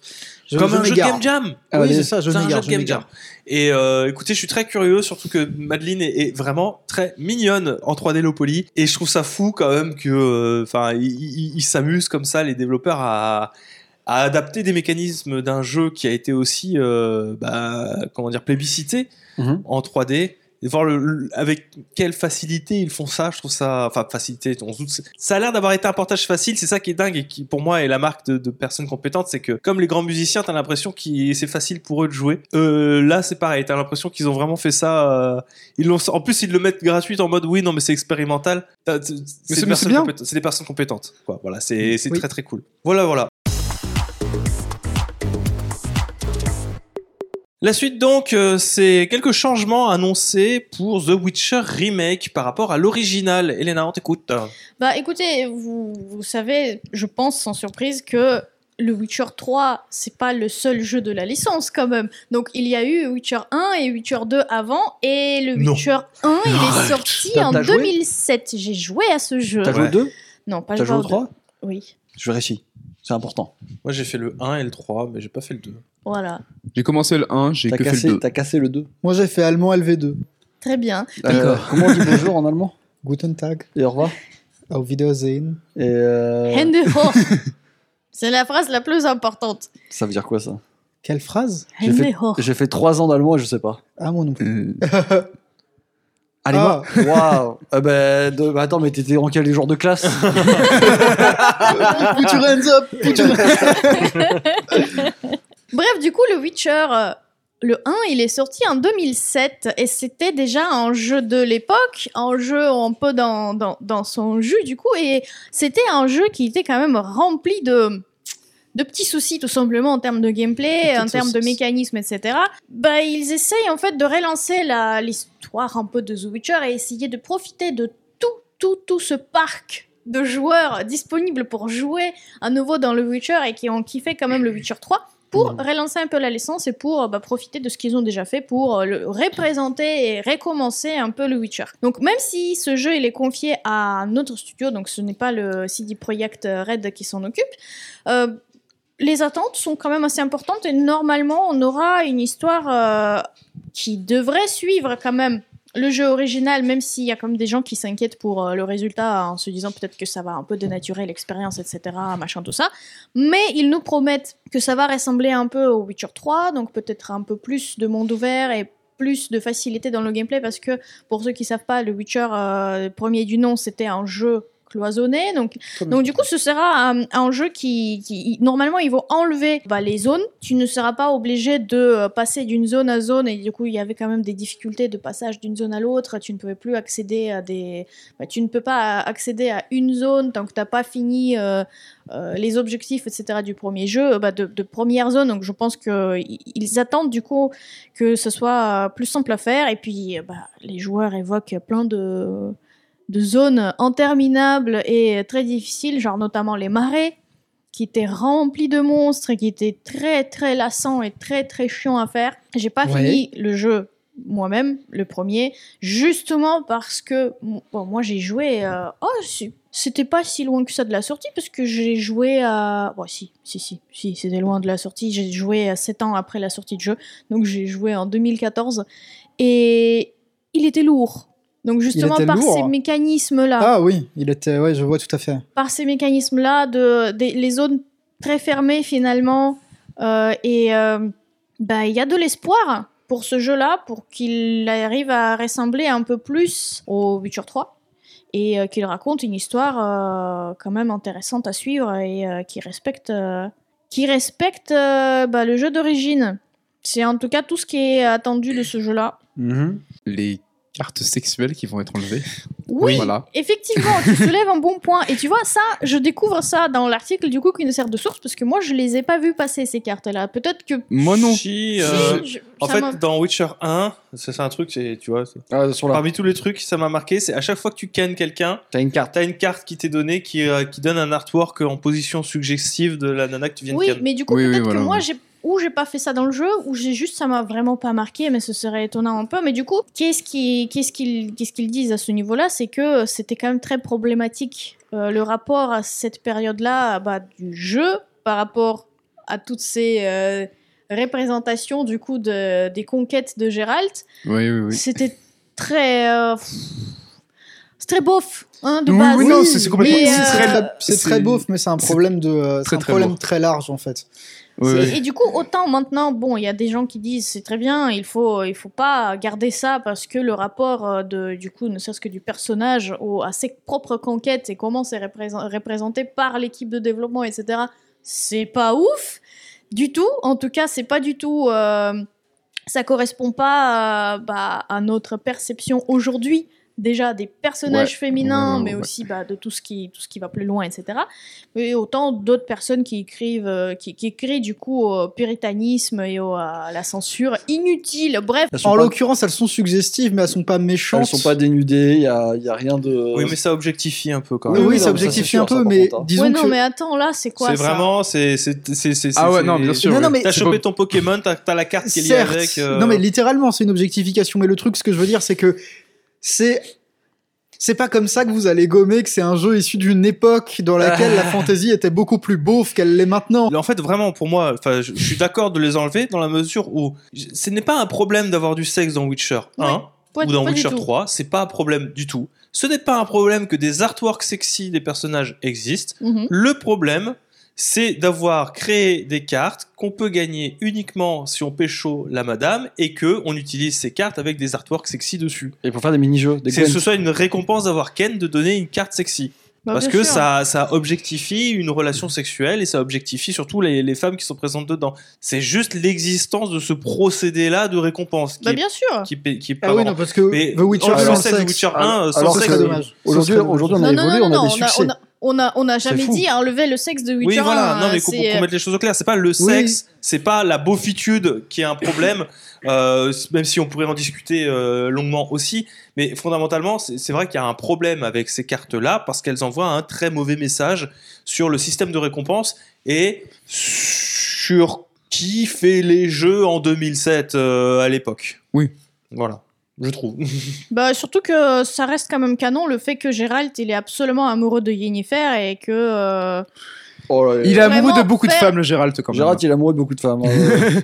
Dans Witcher 3, il est amoureux de toutes les Non, femmes mais qu'il il- croise. Il est marié à la vie, hein. Dans tu le connais. il est très lié à du Yennefer, hein. gameplay mais Dans le 1, mais. c'est son histoire c'est Yennefer avant tout et euh, même des avances de Triss par exemple euh, C'est pas plutôt triste dans Witcher 2 Alors, Plus triste dans, faut que dans tu Witcher suives 2. l'histoire. Mais non, mais là, on vous parle des On parle bouquins. du 1 en fait. euh, Non, même pas des- du de 1, façon on parle des canon il Le est un. absolument euh, coréen Je... Dédié Alors, à attention, Yennefer. je vais vous Sans spoiler. déconner, il est coréen? Je, vais, je vais vous spoiler un petit peu. Euh, Allez, vas-y. Attention, si vous voulez pas écouter, euh, mais je vais vous spoiler les bouquins. Je vais faire la. la- Vous pouvez sauter 30 secondes plus loin, euh, mais Gérald est considéré comme mort à la fin des bouquins et le- les jeux qui reprennent la suite des bouquins en partant du principe qu'il n'est pas mort. Donc ça raconte la suite des bouquins. Il y a des références qui sont, balan- qui sont balancées pour le bouquin, etc. Mais ça prend la suite des bouquins, en fait, euh, qui n'a jamais été écrite hein, ou quoi que ce soit, et euh, dont euh, Andrzej Spasowski aurait mis euh, son feu vert, d'une manière, il s'en branle des jeux vidéo. Voilà. En gros, c'est ça. Donc il y a des libertés qui sont prises évidentes dans la mesure où c'est des choses qui ne sont pas écrites. Ce serait comme si, je sais pas moi, la, la- la- la- la suite de Harry Potter n'était qu'en jeu vidéo, quoi. Voilà. Voilà. Mais du coup, oui, c'est en fait Gérald à la base, c'est quelqu'un de très. il est. oui, il est comme j'ai dit coréen, euh, dédié à Yennefer et euh, les avances d'autres femmes, ça ne l'intéresse pas forcément. Même si effectivement, euh, il y a des, euh, des histoires de ses aventures qui, qui racontent que oui, bah voilà, il était dans un bordel, etc. Ça fait partie de, de sa vie d'aventurier, mais c'était avant Sa vie Yennefer. Enfin, je dis que je vous spoil, mais. Ah bah euh, là, tu m'as anéanti, mec. bah oui, mais t'as t'as joué au 1, tu m'as dit. Ah, J'ai jamais joué au 1, j'ai jamais dit ça. T'as jamais joué à Witcher 1 J'ai lancé le Ah. 2, j'ai fait oh là là, c'est pas comme le The 3. Witcher je l'ai 1, fermé. la, la première scène de Witcher 1, c'est euh, on retrouve le corps de Gérald, Ah il est sur une charrette. Je l'ai vu ça. J'ai pris, un- c'est- j'ai pris un coup de lance. Un truc Oui, c'est parce ouais. que c'est la fin du bouquin. Ok. Voilà. Ok, euh, bon, on va peut-être passer par la suite. Ah bah allons-y. Bon, la suite, euh, j'aurais aimé que ce soit, euh, mais enfin, vu que c'est moi qui ai choisi la, la- la news, je, vais vous en parler un peu, mais ce sera très rapide. Euh, c'est une news un peu triste, je trouve, quand même. Euh, Oui, euh, Square oui. Enix qui absorbe euh, le Tokyo RPG c'est Factory. ça. Square Enix va mal. C'est pas une surprise, c'est pas mystérieux, Mhm. c'est un fait. euh, simplement, ça s'est confirmé. Nous-mêmes, on a pu voir sur les, les derniers mois. Donc Square Enix, restructuration, euh, énième restructuration au sein de Square Enix, qui décide de bah, d'absorber euh, Tokyo RPG Factory, qui était un de ses satellites. Qui a fait des jeux sympas sans plus. Ouais, euh, il y avait Sukuna.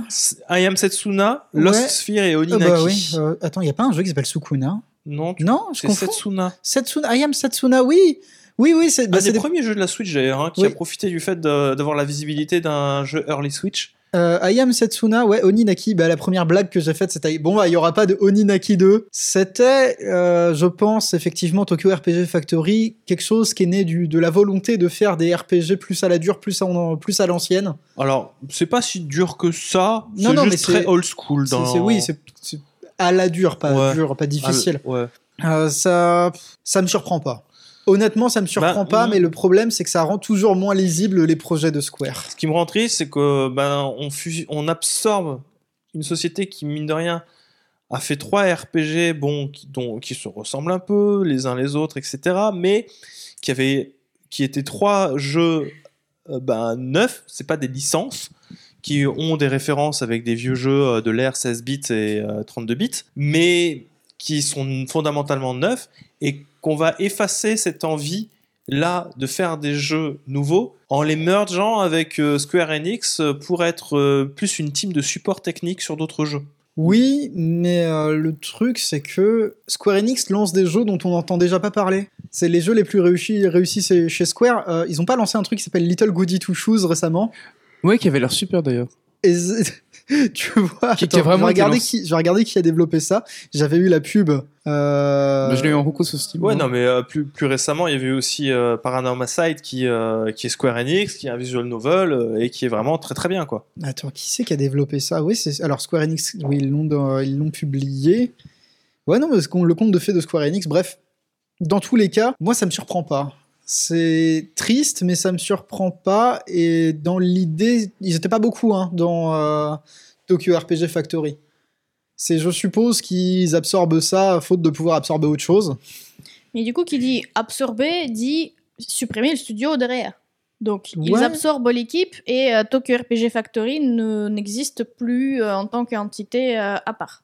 Certes. Voilà, voilà. Donc, on verra bien ce que ça va donner. Est-ce que ça va nous apporter de nouveaux jeux? Est-ce qu'ils vont pouvoir apporter une nouvelle patte peut-être dans. De nouveaux jeux, non. Ça va être du support C'est technique. juste du support technique. C'est juste, ils sont absorbés et on dilue les employés qu'il y avait dedans euh, dans les différents départements de Square Enix. En gros, bah, du Tokyo RPG Factory, vous n'en aurez pas. Ils ont récupéré les licences qu'ils avaient de Mhm. toute manière de base, mais ça m'étonnerait qu'il y ait une suite à un Oninaki, un I Am Setsuna ou ce genre de choses. en même temps, c'est des jeux qui avaient, eu, qui avaient connu des réceptions assez mitigées. hein.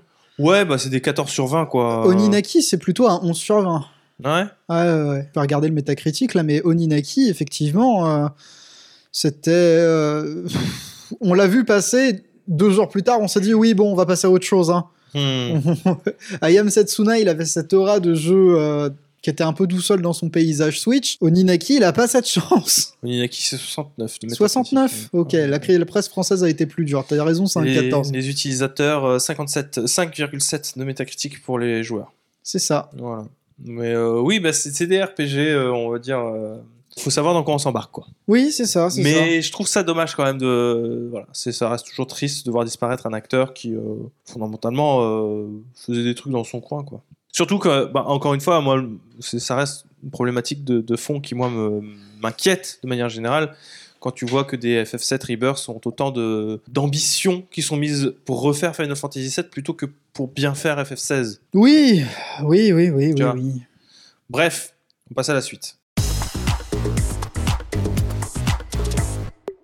La suite, c'est la disparition d'un jeu très très très connu de Steam et de pas mal des stores en ligne qui est Spec Up The Line. Alors vous ne connaissez peut-être pas Spec Up The Line ou alors vous le connaissez de nom parce que mine de rien c'est un jeu qui a été euh, découvert tardivement par euh, la communauté des, des joueurs qui se sont aperçus que c'était pas Oui. un Call of Like ou un Oui, oui.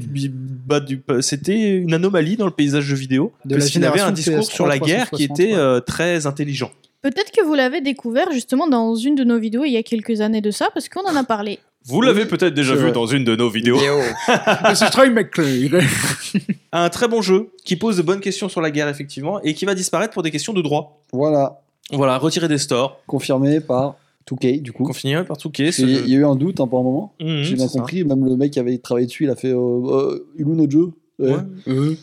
Mais euh, ouais, bah écoute, euh, on entre dans ces jeux qui malheureusement tombent toujours euh, sur les fins de partenariat. euh, Oui, oui, oui. Et, du coup, ça pose une question énorme, toujours sur par rapport aux jeux, combien de temps on va pouvoir les garder, combien de temps on va pouvoir les acheter. Si Oui, ce parce genre de que truc là, en fait, c'est des fait. partenariats sur des musiques. Ouais. Ah oui Hein Tu te rends Ouais, compte que toute l'œuvre, tout le travail, là actuellement, il est plus disponible parce qu'il y a une musique. Bah, ça me qui- rappelle. dont euh, euh, les contrats ont- sont arrivés à terme. Quoi. Donc euh, c'est terrible. Si vous avez l'occasion de le récupérer sur GOG, faites-le vite parce qu'il est disponible sur GOG avant Ouais. qu'il ne soit parce que retiré de GOG. Dans ce aussi. qu'il a dit, ils vont les retirer petit à Dans, petit. dans hein. ce cas-là, ça veut... s'il est disponible sur GOG, j'ai la réponse à est-ce qu'on peut le garder? Oui, non, mais là, mais t'as as bien compris ce que je voulais dire. Oui, oui, oui. Mais euh, GOG propose des. Je le dis hein, comme ça, tout le monde, euh, tout Ouais. le monde l'entend. GOG propose des jeux sans DRM, tout simplement. Moi, pour l'avoir fait du coup il y a un an et demi, Euh, ouais. C'est un jeu que vraiment qui m'a marqué, que je vous conseille, qui a un discours euh, encore une fois euh, très intelligent et c'est fou d'avoir euh, d'avoir bamboozlé tout le monde comme ça euh, en promettant un Call Un of Duty Call à la troisième ouais. personne. Oui, tout à fait. Finalement, les trucs- Et finalement, t'as as un truc, t'as même des indépendants truc, aujourd'hui qui. T'as un truc réflexif osé, sur ta quoi. position de joueur. Ouais, euh, ouais, ouais, ouais. oui, oui. Très méta et très intelligent dans le discours sur la guerre. Tiré dans la foule. Ouais, ouais, le phosphore, le phosphore. Bref, un débat. ouais. on passe à la suite. Ah bah on est enfin sur le gros Ça morceau, est, vous avez tenu alors, la jambe jusque là Moi, j'y crois pas. Moi, je suis désolé. C'est impossible. C'est une Ça conspiration. n'existe pas. On peut pas avoir brisé la malédiction du jeudi comme ça. Et pourtant, et pourtant, C'est arrivé. C'est arrivé. Le state of play, c'était hier au moment où on Ouh. enregistre. Donc, euh, c'était un mercredi soir À 23h. à 23h, certes, Incroyable. mais c'était avant d'enregistrer le podcast. Donc, Je faisais mon meilleur dodo. oui. Je faisais mon Ah meilleur bah, nous, on dodo. était sur un strudel. Et voilà. Oui.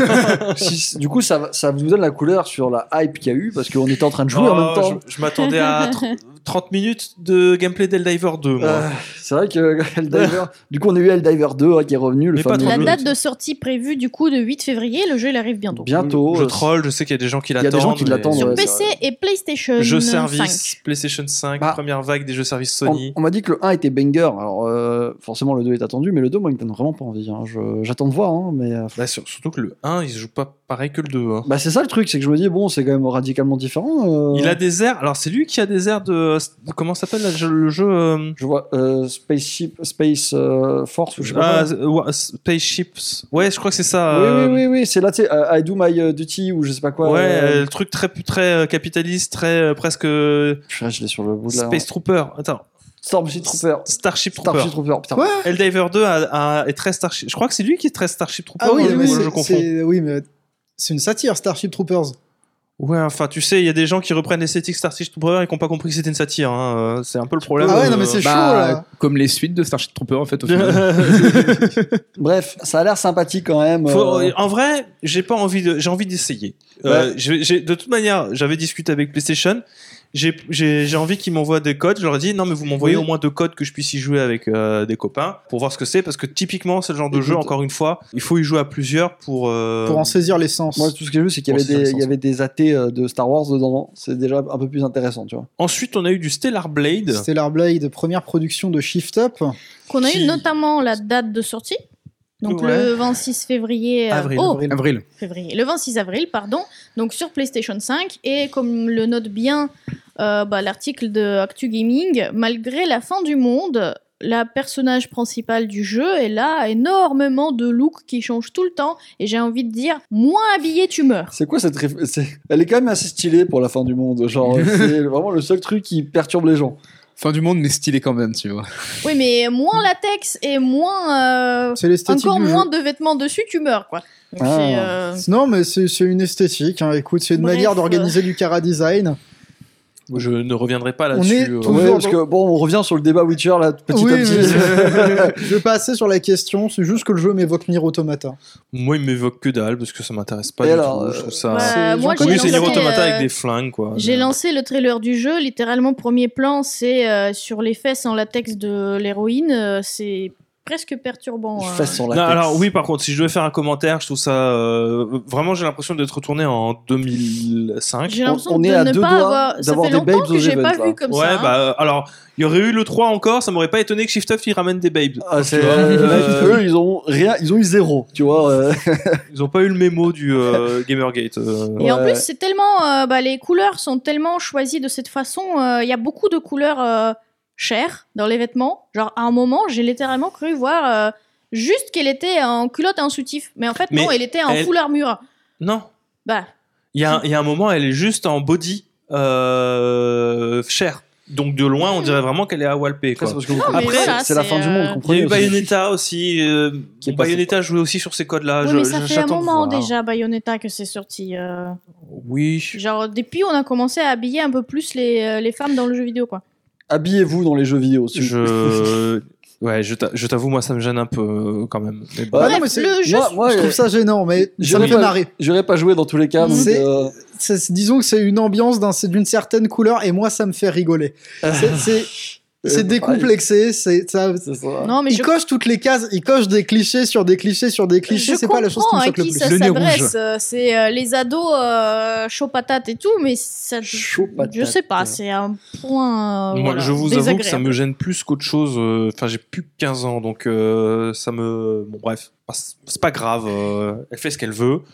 Elle fait ça. Ils font ce qu'ils veulent. euh, Elle, oui, mais est-ce que, sens- les développeurs ont demandé son avis Oh là là, bah, par contre. euh, Elle fait. Bon, en tout cas, Tout. ça sort le.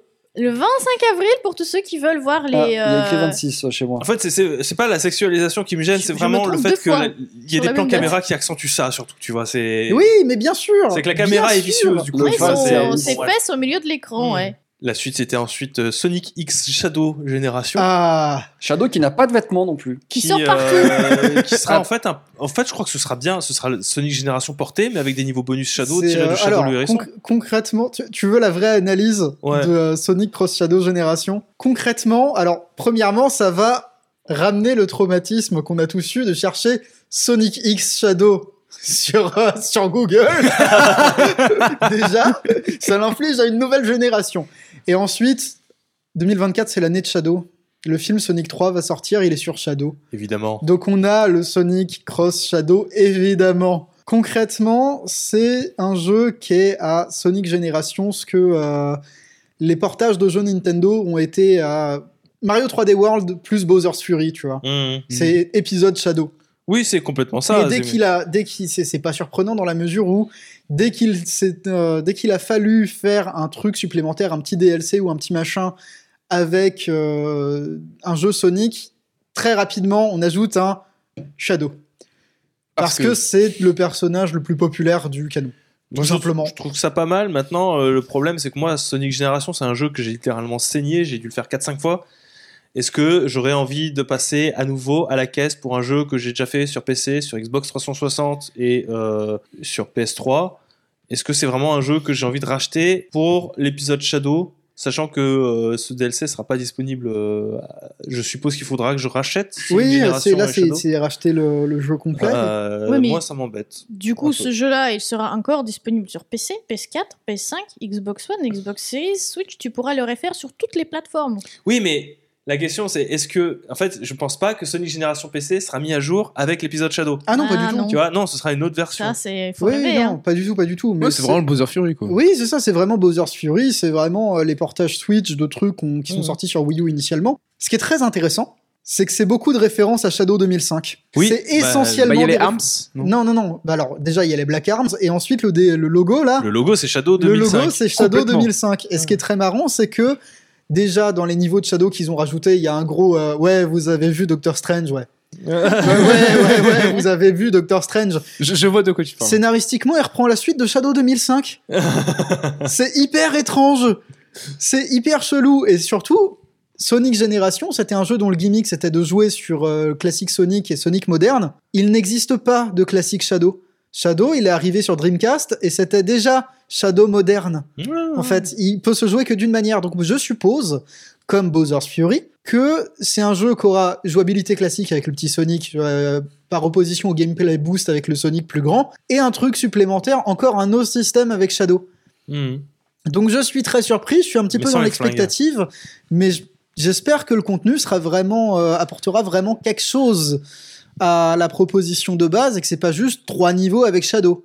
J'espère aussi. Très sincèrement, je, je pense qu'il y a quelque chose, quelque chose de supplémentaire à faire. Je pense que ça peut être très bien parce que Sonic Generation était un très bon jeu. Je pense qu'il a besoin d'être remanié sur certains trucs. J'aimerais bien qu'il soit un petit peu plus consistant, un petit peu plus difficile. Parce que Sonic Generation, sans aller jusqu'à tomber dans euh, Sonic Forces, dans lequel tu gagnais sans interagir avec le jeu, Génération, euh, il était très très simple. Il était revenu à une formule plus basique. Écoute, pourquoi pas? Pourquoi pas, mais pas plein pot. Certainement pas plein pot. Moi, tu vois, je ça remet une pièce dans ce que je disais tout à l'heure avec Square Enix, ça me détruit et ça m'inquiète que vraiment on préfère faire confiance à des trucs qui ont marché avant plutôt que euh, les trucs qui soit marchent maintenant, soit euh, pourraient marcher dans la licence Sonic. Pourquoi, pourquoi c'est pas un DLC de Sonic euh, Frontier? Bah, c'est une bonne question, mais Pourquoi, reprendre le seul truc qui a marché avant Sonic euh, Frontier, ce qui était Sonic Génération? Tu vois, c'est. Bah, le truc, c'est que la roadmap de. euh, faire les aventures, On quoi. a aussi une roadmap de euh, Frontiers qui marche très bien. Mhm. Et que instantanément, je sais pas si on pouvait tellement faire un produit avec Shadow. Parce qu'il se joue. euh, là, pour la première fois dans le gameplay, on joue vraiment sur les gimmicks de Shadow. Il a pas une de homing attack qui se téléporte. Il, a, euh, il est très dans la patate euh, dans, dans ce trailer-là. Moi, tout ce que j'attends de voir, et on peut passer à la suite, est-ce qu'il aura un flingue? Si c'est Shadow 2005, est-ce qu'il a un Uzi? Mais j'ai pas vu d'Uzi, moi. hein. Je pense que tu auras ta réponse quand même le long, bah, pendant quelque part euh, cette année encore, parce que le jeu il est prévu pour automne, donc Ouais. il y a du temps pour faire un peu de com dessus. euh, Oui, Bah, proche je- de la sortie du film, du on coup. s'était rapproché de quelque chose d'agréable avec Frontières. Écoute, s'ils décident d'avoir le trip nostalgique et de ressusciter Génération, pourquoi pas? Maintenant, faut le faire bien. Parce que, euh, c'est-à-dire que euh, si c'est juste Sonic Génération dans lequel euh, je peux ajouter Shadow, moi, vous savez, dans mon Sonic Génération, je peux jouer une boule de neige, je peux jouer un skateboard, je peux jouer Sora. enfin, bref. La suite du State of Play, ça avait été Zenless Zero, le portage euh, du jeu qui était sorti sur iOS, Android et PC sur PlayStation 5. Donc euh, on est dans, euh, dans ce que bah, MiHoYo euh, Oui. fait de très euh, Mhm. MiHoYo, Genshin Impact, Honkai Star Rail, tout ça, qui va débarquer du coup sur PlayStation 5. Donc toujours free-to-play, je suppose, c'est ça Très probablement. Free-to-play ouais. gacha, action RPG, avec une production value toujours aussi à... Enfin, je- C'est balèze, hein c'est quand même je- je- ça me fout le seum parce que moi j'aimerais bien avoir des, des telles offres qu'on cette gueule tu vois Ah ouais, non, mais euh, MiHoYo, on pense qu'on veut de la manière dont le jeu évolue, mais on peut pas leur imputer de mal réaliser leur bazar. Hein. c'est très beau c'est Ah très oui, très oui. beau et ouais ouais bah j'aurais aimé avoir des jeux euh, des jeux premium enfin fr- premium comme ça plutôt que des free to play Oui, bah nous, les, les free-to-play de quand on était gamin, ils étaient pas comme ça. hein. non bah euh, Fly for Fun euh. Ouais, nous, on avait Fly for Fun.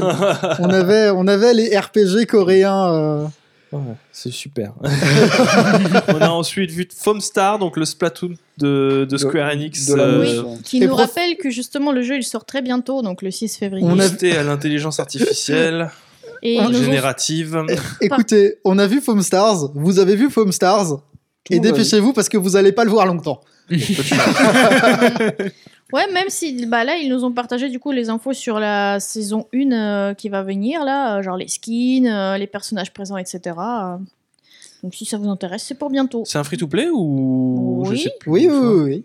Je Bon, bah, sais trois pas, saisons. Je, je, De- je sais pas quoi de- penser de ce jeu. euh. Écoute, il sera cool les premières semaines. Comme, euh, comme, comme je disais à, à, à Brandon euh, avant qu'on commence le podcast, euh, je dis mais moi en fait le problème que j'ai fondamentalement c'est que Splatoon 2 j'ai beaucoup aimé sur cette génération et je trouve que sortir Splatoon 3 était un peu une erreur aussi vite.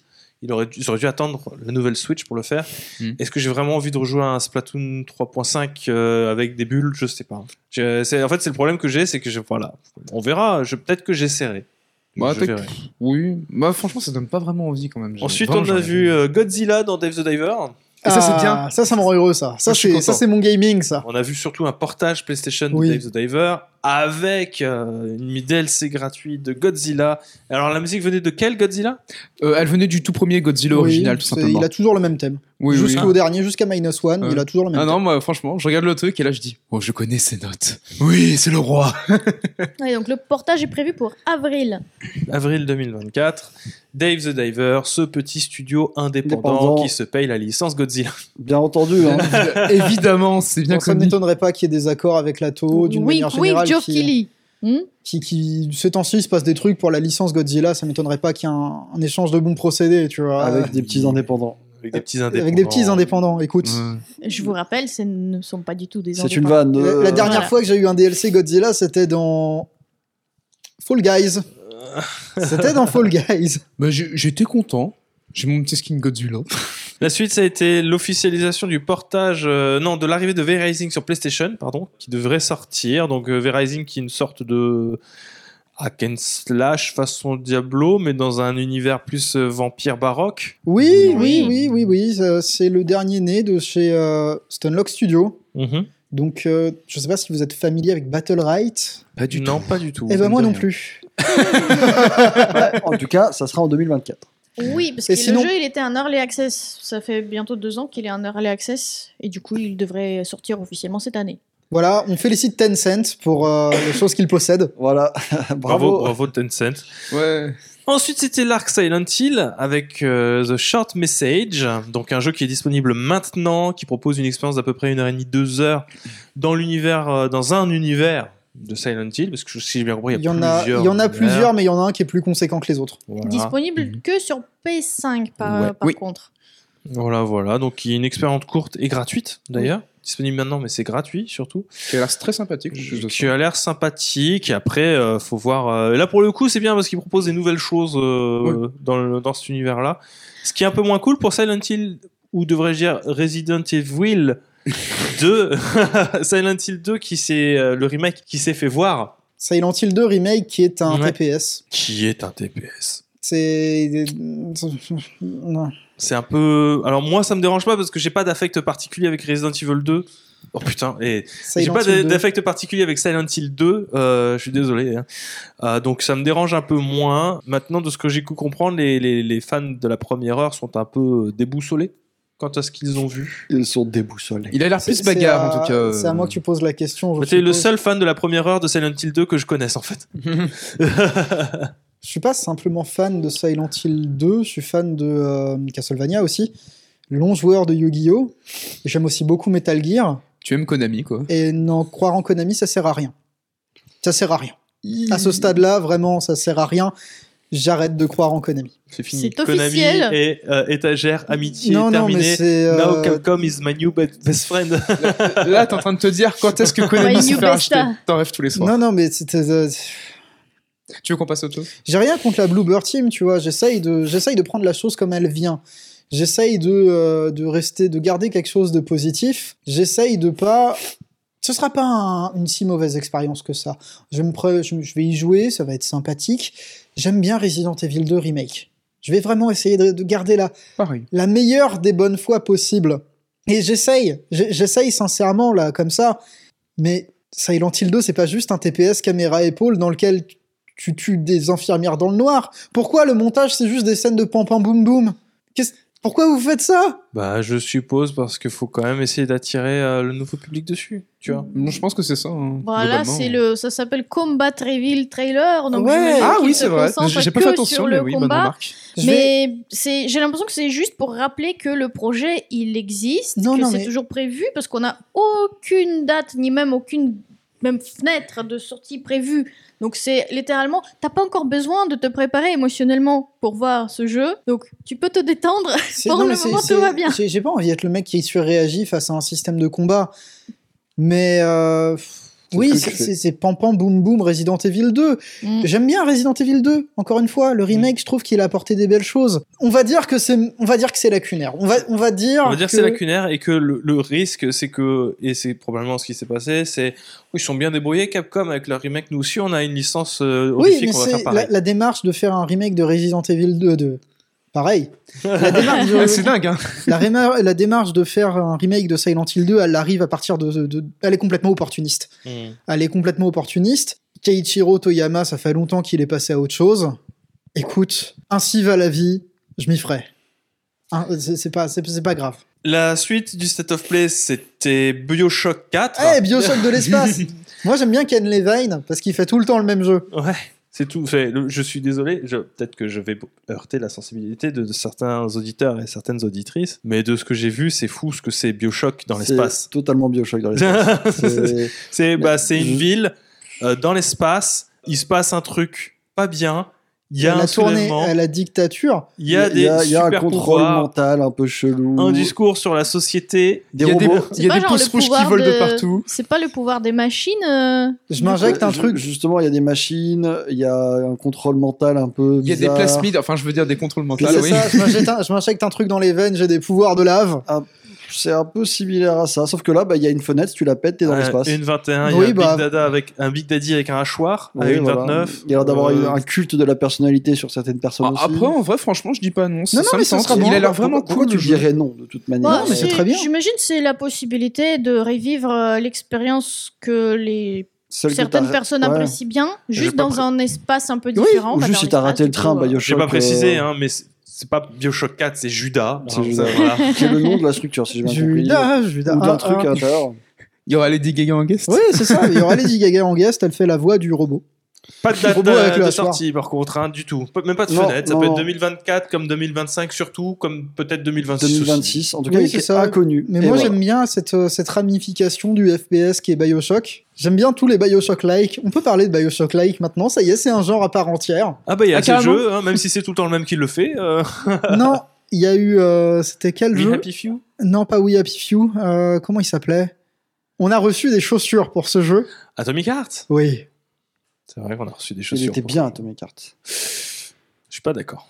Ah, moi, j'ai adoré. Ok. C'est Ah, bizarre. Comment ça, je suis bizarre De manière générale. Mais vous savez ce qui est plus bizarre? Les fins d'épisode? Non, Métro, euh, Ah, Métro, oui, mais en VR. Oui, mais c'était l'arc VR pour nourrir le PSVR 2. euh, Parce que faire un nouveau bien. métro, ça leur aurait trouvé le cul, je pense, hein, visiblement. Donc, on va juste faire un métro VR, voilà. Eh ben, Je voilà. rappelle que le studio qui fait les métros est ukrainien. Je sais, je sais. Mais euh, ça, euh, on a quand même un métro VR, tu vois, qui se passera en 2028, donc dans pas si longtemps que ça. bah, euh, ça se passe du coup 5 ans avant 2033. Ouais, c'est ça. Donc, euh, bah, petit à petit, on se rapproche. quoi. Alors, vous allez rire. Mais du coup, ça me fait pas. moi j'ai lu un peu rapidement la phrase, j'ai cru qu'il va sortir en 2028. Ah, ah oui, t'as vraiment lu en diagonale. Ah ouais. Mais c'est c'est qu'on est en teasaient- 2024, en fait c'est pas si déconnant que ça. Je veux dire, s'ils teasent un jeu maintenant pour 2028, en plus un jeu VR, je fais, oh les gars, c'est Ah, bon, mais ça là. sortira aussi sur MetaQuest. Bah, Oui, oui, c'est pour ça, il n'y a même pas d'exclu PSVR 2 ou. euh, Si, non. bah, l'autre jeu VR sera apparemment C'est uniquement celui PSVR qui, 2. lui, par contre, il me donne envie d'avoir un PSVR. C'est Euh, oui, en vrai, Tales, Il avait hein. l'air vraiment bien, lui. C'est Alors, un, un Non, vraiment. RPG Oblivion Core. alors je, vois, je vois beaucoup d'étoiles qui se- s'allument dans les yeux, mais bon, il faudra le PSVR 2 Non, bien sûr. et des potes qui ont le PSVR 2. Et là, déjà, ça Non, se mais- complique. Non, oui, bien sûr, mais ça avait l'air intéressant. Ça a l'air d'une bêtise absolument inouïe. Et c'est un jeu dans lequel vraiment, je, regarde. c'est vraiment un RPG Oblivion Core. Oui, c'est ça, mais avec des gars. Tu peux jouer avec eux. Ça a l'air très drôle. Ça a l'air d'une. Bah, comme tous les jeux VR, généralement, c'est des bars. Oui, mais je je sais pas, lui, il a, il a un petit truc. Non, mais tu sais, vraiment, t'éclates des squelettes Unity. Et moi, vraiment, premier truc que je vois, c'est à quoi? C'est à 1 minute, 1 minute 48 du trailer. Je vous laisse vous y mettre. Ouais. J'y suis. Prendre un monstre en VR, l'attraper par le col et l'écl- et l'éclater dans une table en bois. Ah, ça, J'ai- vu quelqu'un se battre avec un squelette, ramasser une chaise et lui péter la chaise sur la gueule en VR. Mais est-ce que t'as vu aussi l'instant katana, là? Oui, j'ai vu l'instant katana. Je vais, Katana flamme bleue. je vais Trop acheter stylé. un PSVR 2. le problème, c'est que si on veut y jouer à tu plusieurs. vas avoir euh, la gerbe à deux minutes euh, après le lancement Ah oui, non, mais moi, je fais du motion tu vas le mettre mais- dans, dans le placard. Il Non, faut- non, alors lui particulièrement, lui c'est vraiment la gerbe pour le coup, je crois. Il- Ah non, mais- La gerbe, ça se, ça se soigne. Oui. Alors, tout le monde m'a dit, il faut euh, y aller par petites touches, tu fais des petites sessions. Ouais, c'est comme avec 10, la 3DS. et tu montes petit à petit. euh, voilà, je suppose c'est comme le cyanure euh, par petite dose. Quoi. Ouais, c'est ça, mais c'est comme ça qu'on résiste aux exécutions à la ciguë, ouais. Ouais. Par petite dose. C'est-à-dire tu mets des toutes toutes petites doses et puis au bout d'un moment t'es insensible. C'est bien. Exactement. Ouais, ouais, tout à fait. Euh, la suite ensuite on a vu un peu de de de de, de Dragon's du dogme du 2. dragon. Le Qui dogme du dragon de se 2, tease, hein, bien sûr. qui Dra- arrive le Dragon's 22 Dogma, mars 2024. dont le développement C'est suit son bientôt, cours par rapport à la bientôt mo- trop bien. au moment où tu l'avais essayé. Let's go Ouais, ouais, ouais. Moi, j'avais, j'avais beaucoup apprécié. C'est une très bonne expérience, très naturelle, très organique. Le mot n'est pas, n'est pas volé pour euh, Dragon's Do- Dogma 2 de ce que j'avais pu essayer. Donc, je l'attends quand même. Enfin, je voulais te dire que je l'attends. Ah, que je l'attends tout le temps. Bref, Dragon's Dogma pour ce 2, moment. 22 mars 2024, PC, Xbox Series et PS5. On a vu Une du exclue PlayStation. Rise of the Ronin, exclu PlayStation euh, par les développeurs de... Cette fois, c'est Team Ninja. Toujours Team Ninja. Et c'est là Ah, qu'ils c'est là qu'ils voilà. m'ont perdu. Hein.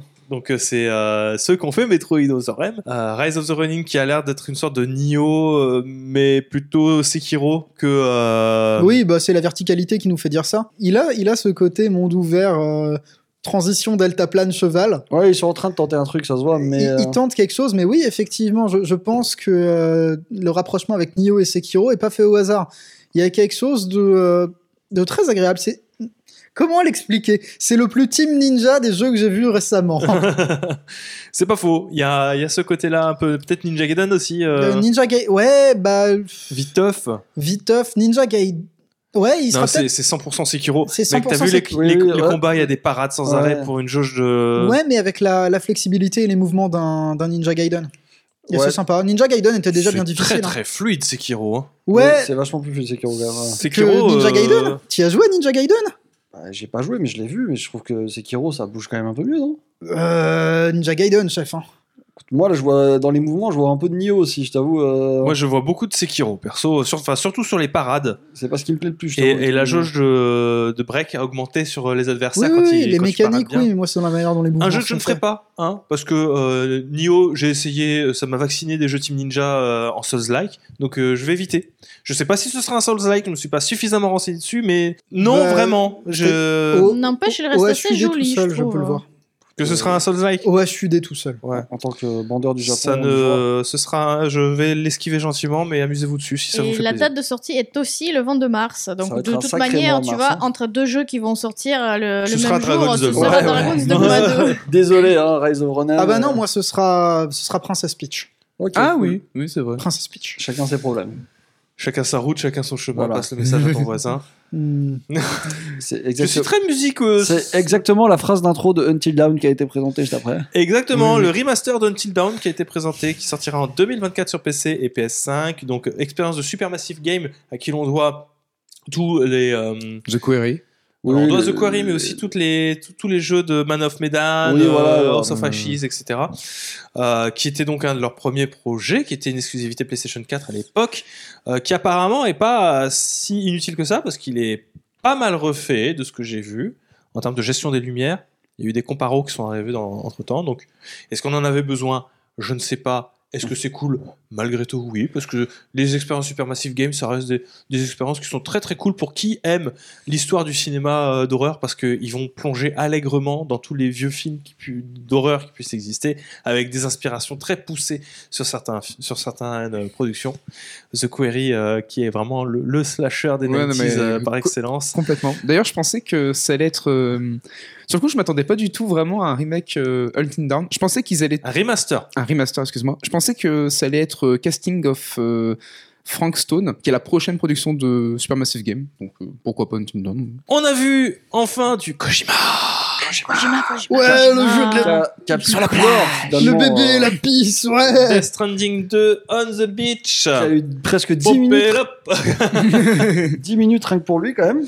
10 minutes rien que pour lui, effectivement, sur un long trailer Très, qui très long. est très Il bizarre. s'écrit au Game Awards ou quoi Bah, qui était aussi bizarre que le premier. Hein, euh, Très japonais aussi dans son essence, avec ce chanteur de Kiss qui attaque les gens avec, avec une sa guitare, guitare électrique, électrique. euh, qui joue des thèmes du jeu à la guitare électrique. J'avoue, j'ai pas compris. je trouve exceptionnel, moi, je Et t'avoue. euh. très Kojima avec ce samouraï mécanique cyborg qui débarque pour attaquer cet homme à la guitare Ouais, électrique. alors, c'est les- ce sont des robots actuellement. C'est un jeu idéo Kojima. Prévu pour il y a 2025 des sur. PlayStation 5. Des gens stylés. On verra bien ce que ça donne, mais moi j'ai Il n'empêche, les décors étaient que- très beaux. Bah non, mais on a, on a, on a bien évolué hein, parce qu'on est passé d'un biome euh, Quand même. unique. Avec Quand Leda, Leda, il est, oh là là, Léa Seydoux, qui, euh, qui a beaucoup de place à, à l'écran cette fois-ci aussi. Écoutez, pourquoi pas Bon, comment- Est-ce que, ça t'a euh. intéressé, Victor Parce que t'es le seul à avoir Bah, fait. c'est pour ça, euh, euh, oui, bah, bien sûr que ça m'intéresse. On a quand même, euh, comme j'étais en train de le dire, on est passé d'un biome unique à quelque chose de vachement plus développé. Y a- y a- y a- on a vu le désert, on a vu la plage. Bon, la plage, on l'a déjà vu. On va, on va vraiment changer d'air mhm. sur ce point-là et ça donne envie parce qu'ils ont mis beaucoup de- d'effets météorologiques, etc. On a vu qu'il y a genre la marée qui monte et qui va détruire tes trucs. Enfin, il y a, il y a tout un tout un air qui, euh, il y a des avalanches. Pour le coup, euh, on, on entre vraiment sur un thème qui, euh, qui me donne envie parce que bah, j'avais beaucoup aimé le 1. J'ai rien compris à l'histoire. Je comprends rien à la deuxième non plus. Mais pouvoir repartir à l'exploration et remarcher pendant des heures, mais en devant faire avec finalement l'environnement maintenant, parce que bon, l'environnement dans le 1 c'était des obstacles que tu Mhm. devais passer. Là, visiblement, ça va carrément être un adversaire en plus. Donc, euh, j'ai vraiment hâte de voir ça. Je pense que ça va être très, très, très cool, euh, à l'instar du 1. J'ai pas vu d'OP Monster, donc en plus, c'est encore mieux. Puis bon, euh, Norman Reedus, hein, toujours, euh, c'est poulet. Poulet, euh, Très content. Mais ce n'est pas tout, parce qu'il y a eu une petite annonce que Hideo Kojima va faire son retour dans des jeux d'action espionnage avec Ah. Fissint, Il a pris en otage quelqu'un. plateforme inconnue?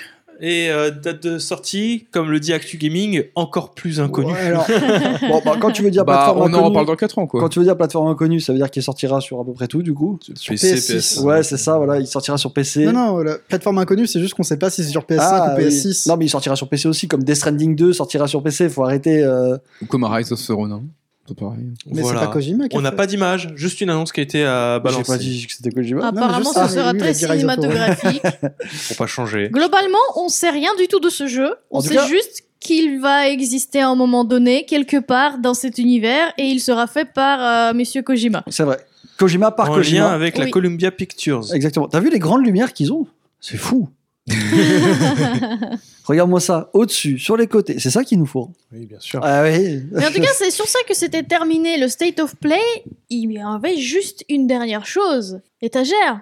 La malédiction de jeudi sera brisée encore une fois la semaine prochaine parce qu'ils ont prévu un autre State of Play pour le 6 février qui va parler uniquement de Final Fantasy VII Rebirth qui était justement absent de ce State of Play. Moi, je sais pas, je, je crois que j'ai besoin de sortir, j'ai besoin de prendre l'air, j'ai besoin de crier parce que putain, la malédiction du jeudi est brisée. Deux fois de suite. Je pense qu'ils se sont rendus compte, tu vois, et euh, ils se sont dit on peut pas les laisser comme ça, quoi. Ça commence à bien faire. C'est vrai qu'on a un mauvais timing. Comment ils font pour communiquer sur nos jeux Ouais, c'est ça. euh, Ouais, je pense que ça a dû être une réflexion interne de Sony pour Tout ça. fait. Et ils Tout ont dû fait. nous Mmh. écouter, nos, nos podcasts, pense, euh, oui. sûrement. Merci beaucoup en tout cas de nous avoir écoutés sur ce podcast. C'est déjà terminé après presque trois heures d'enregistrement.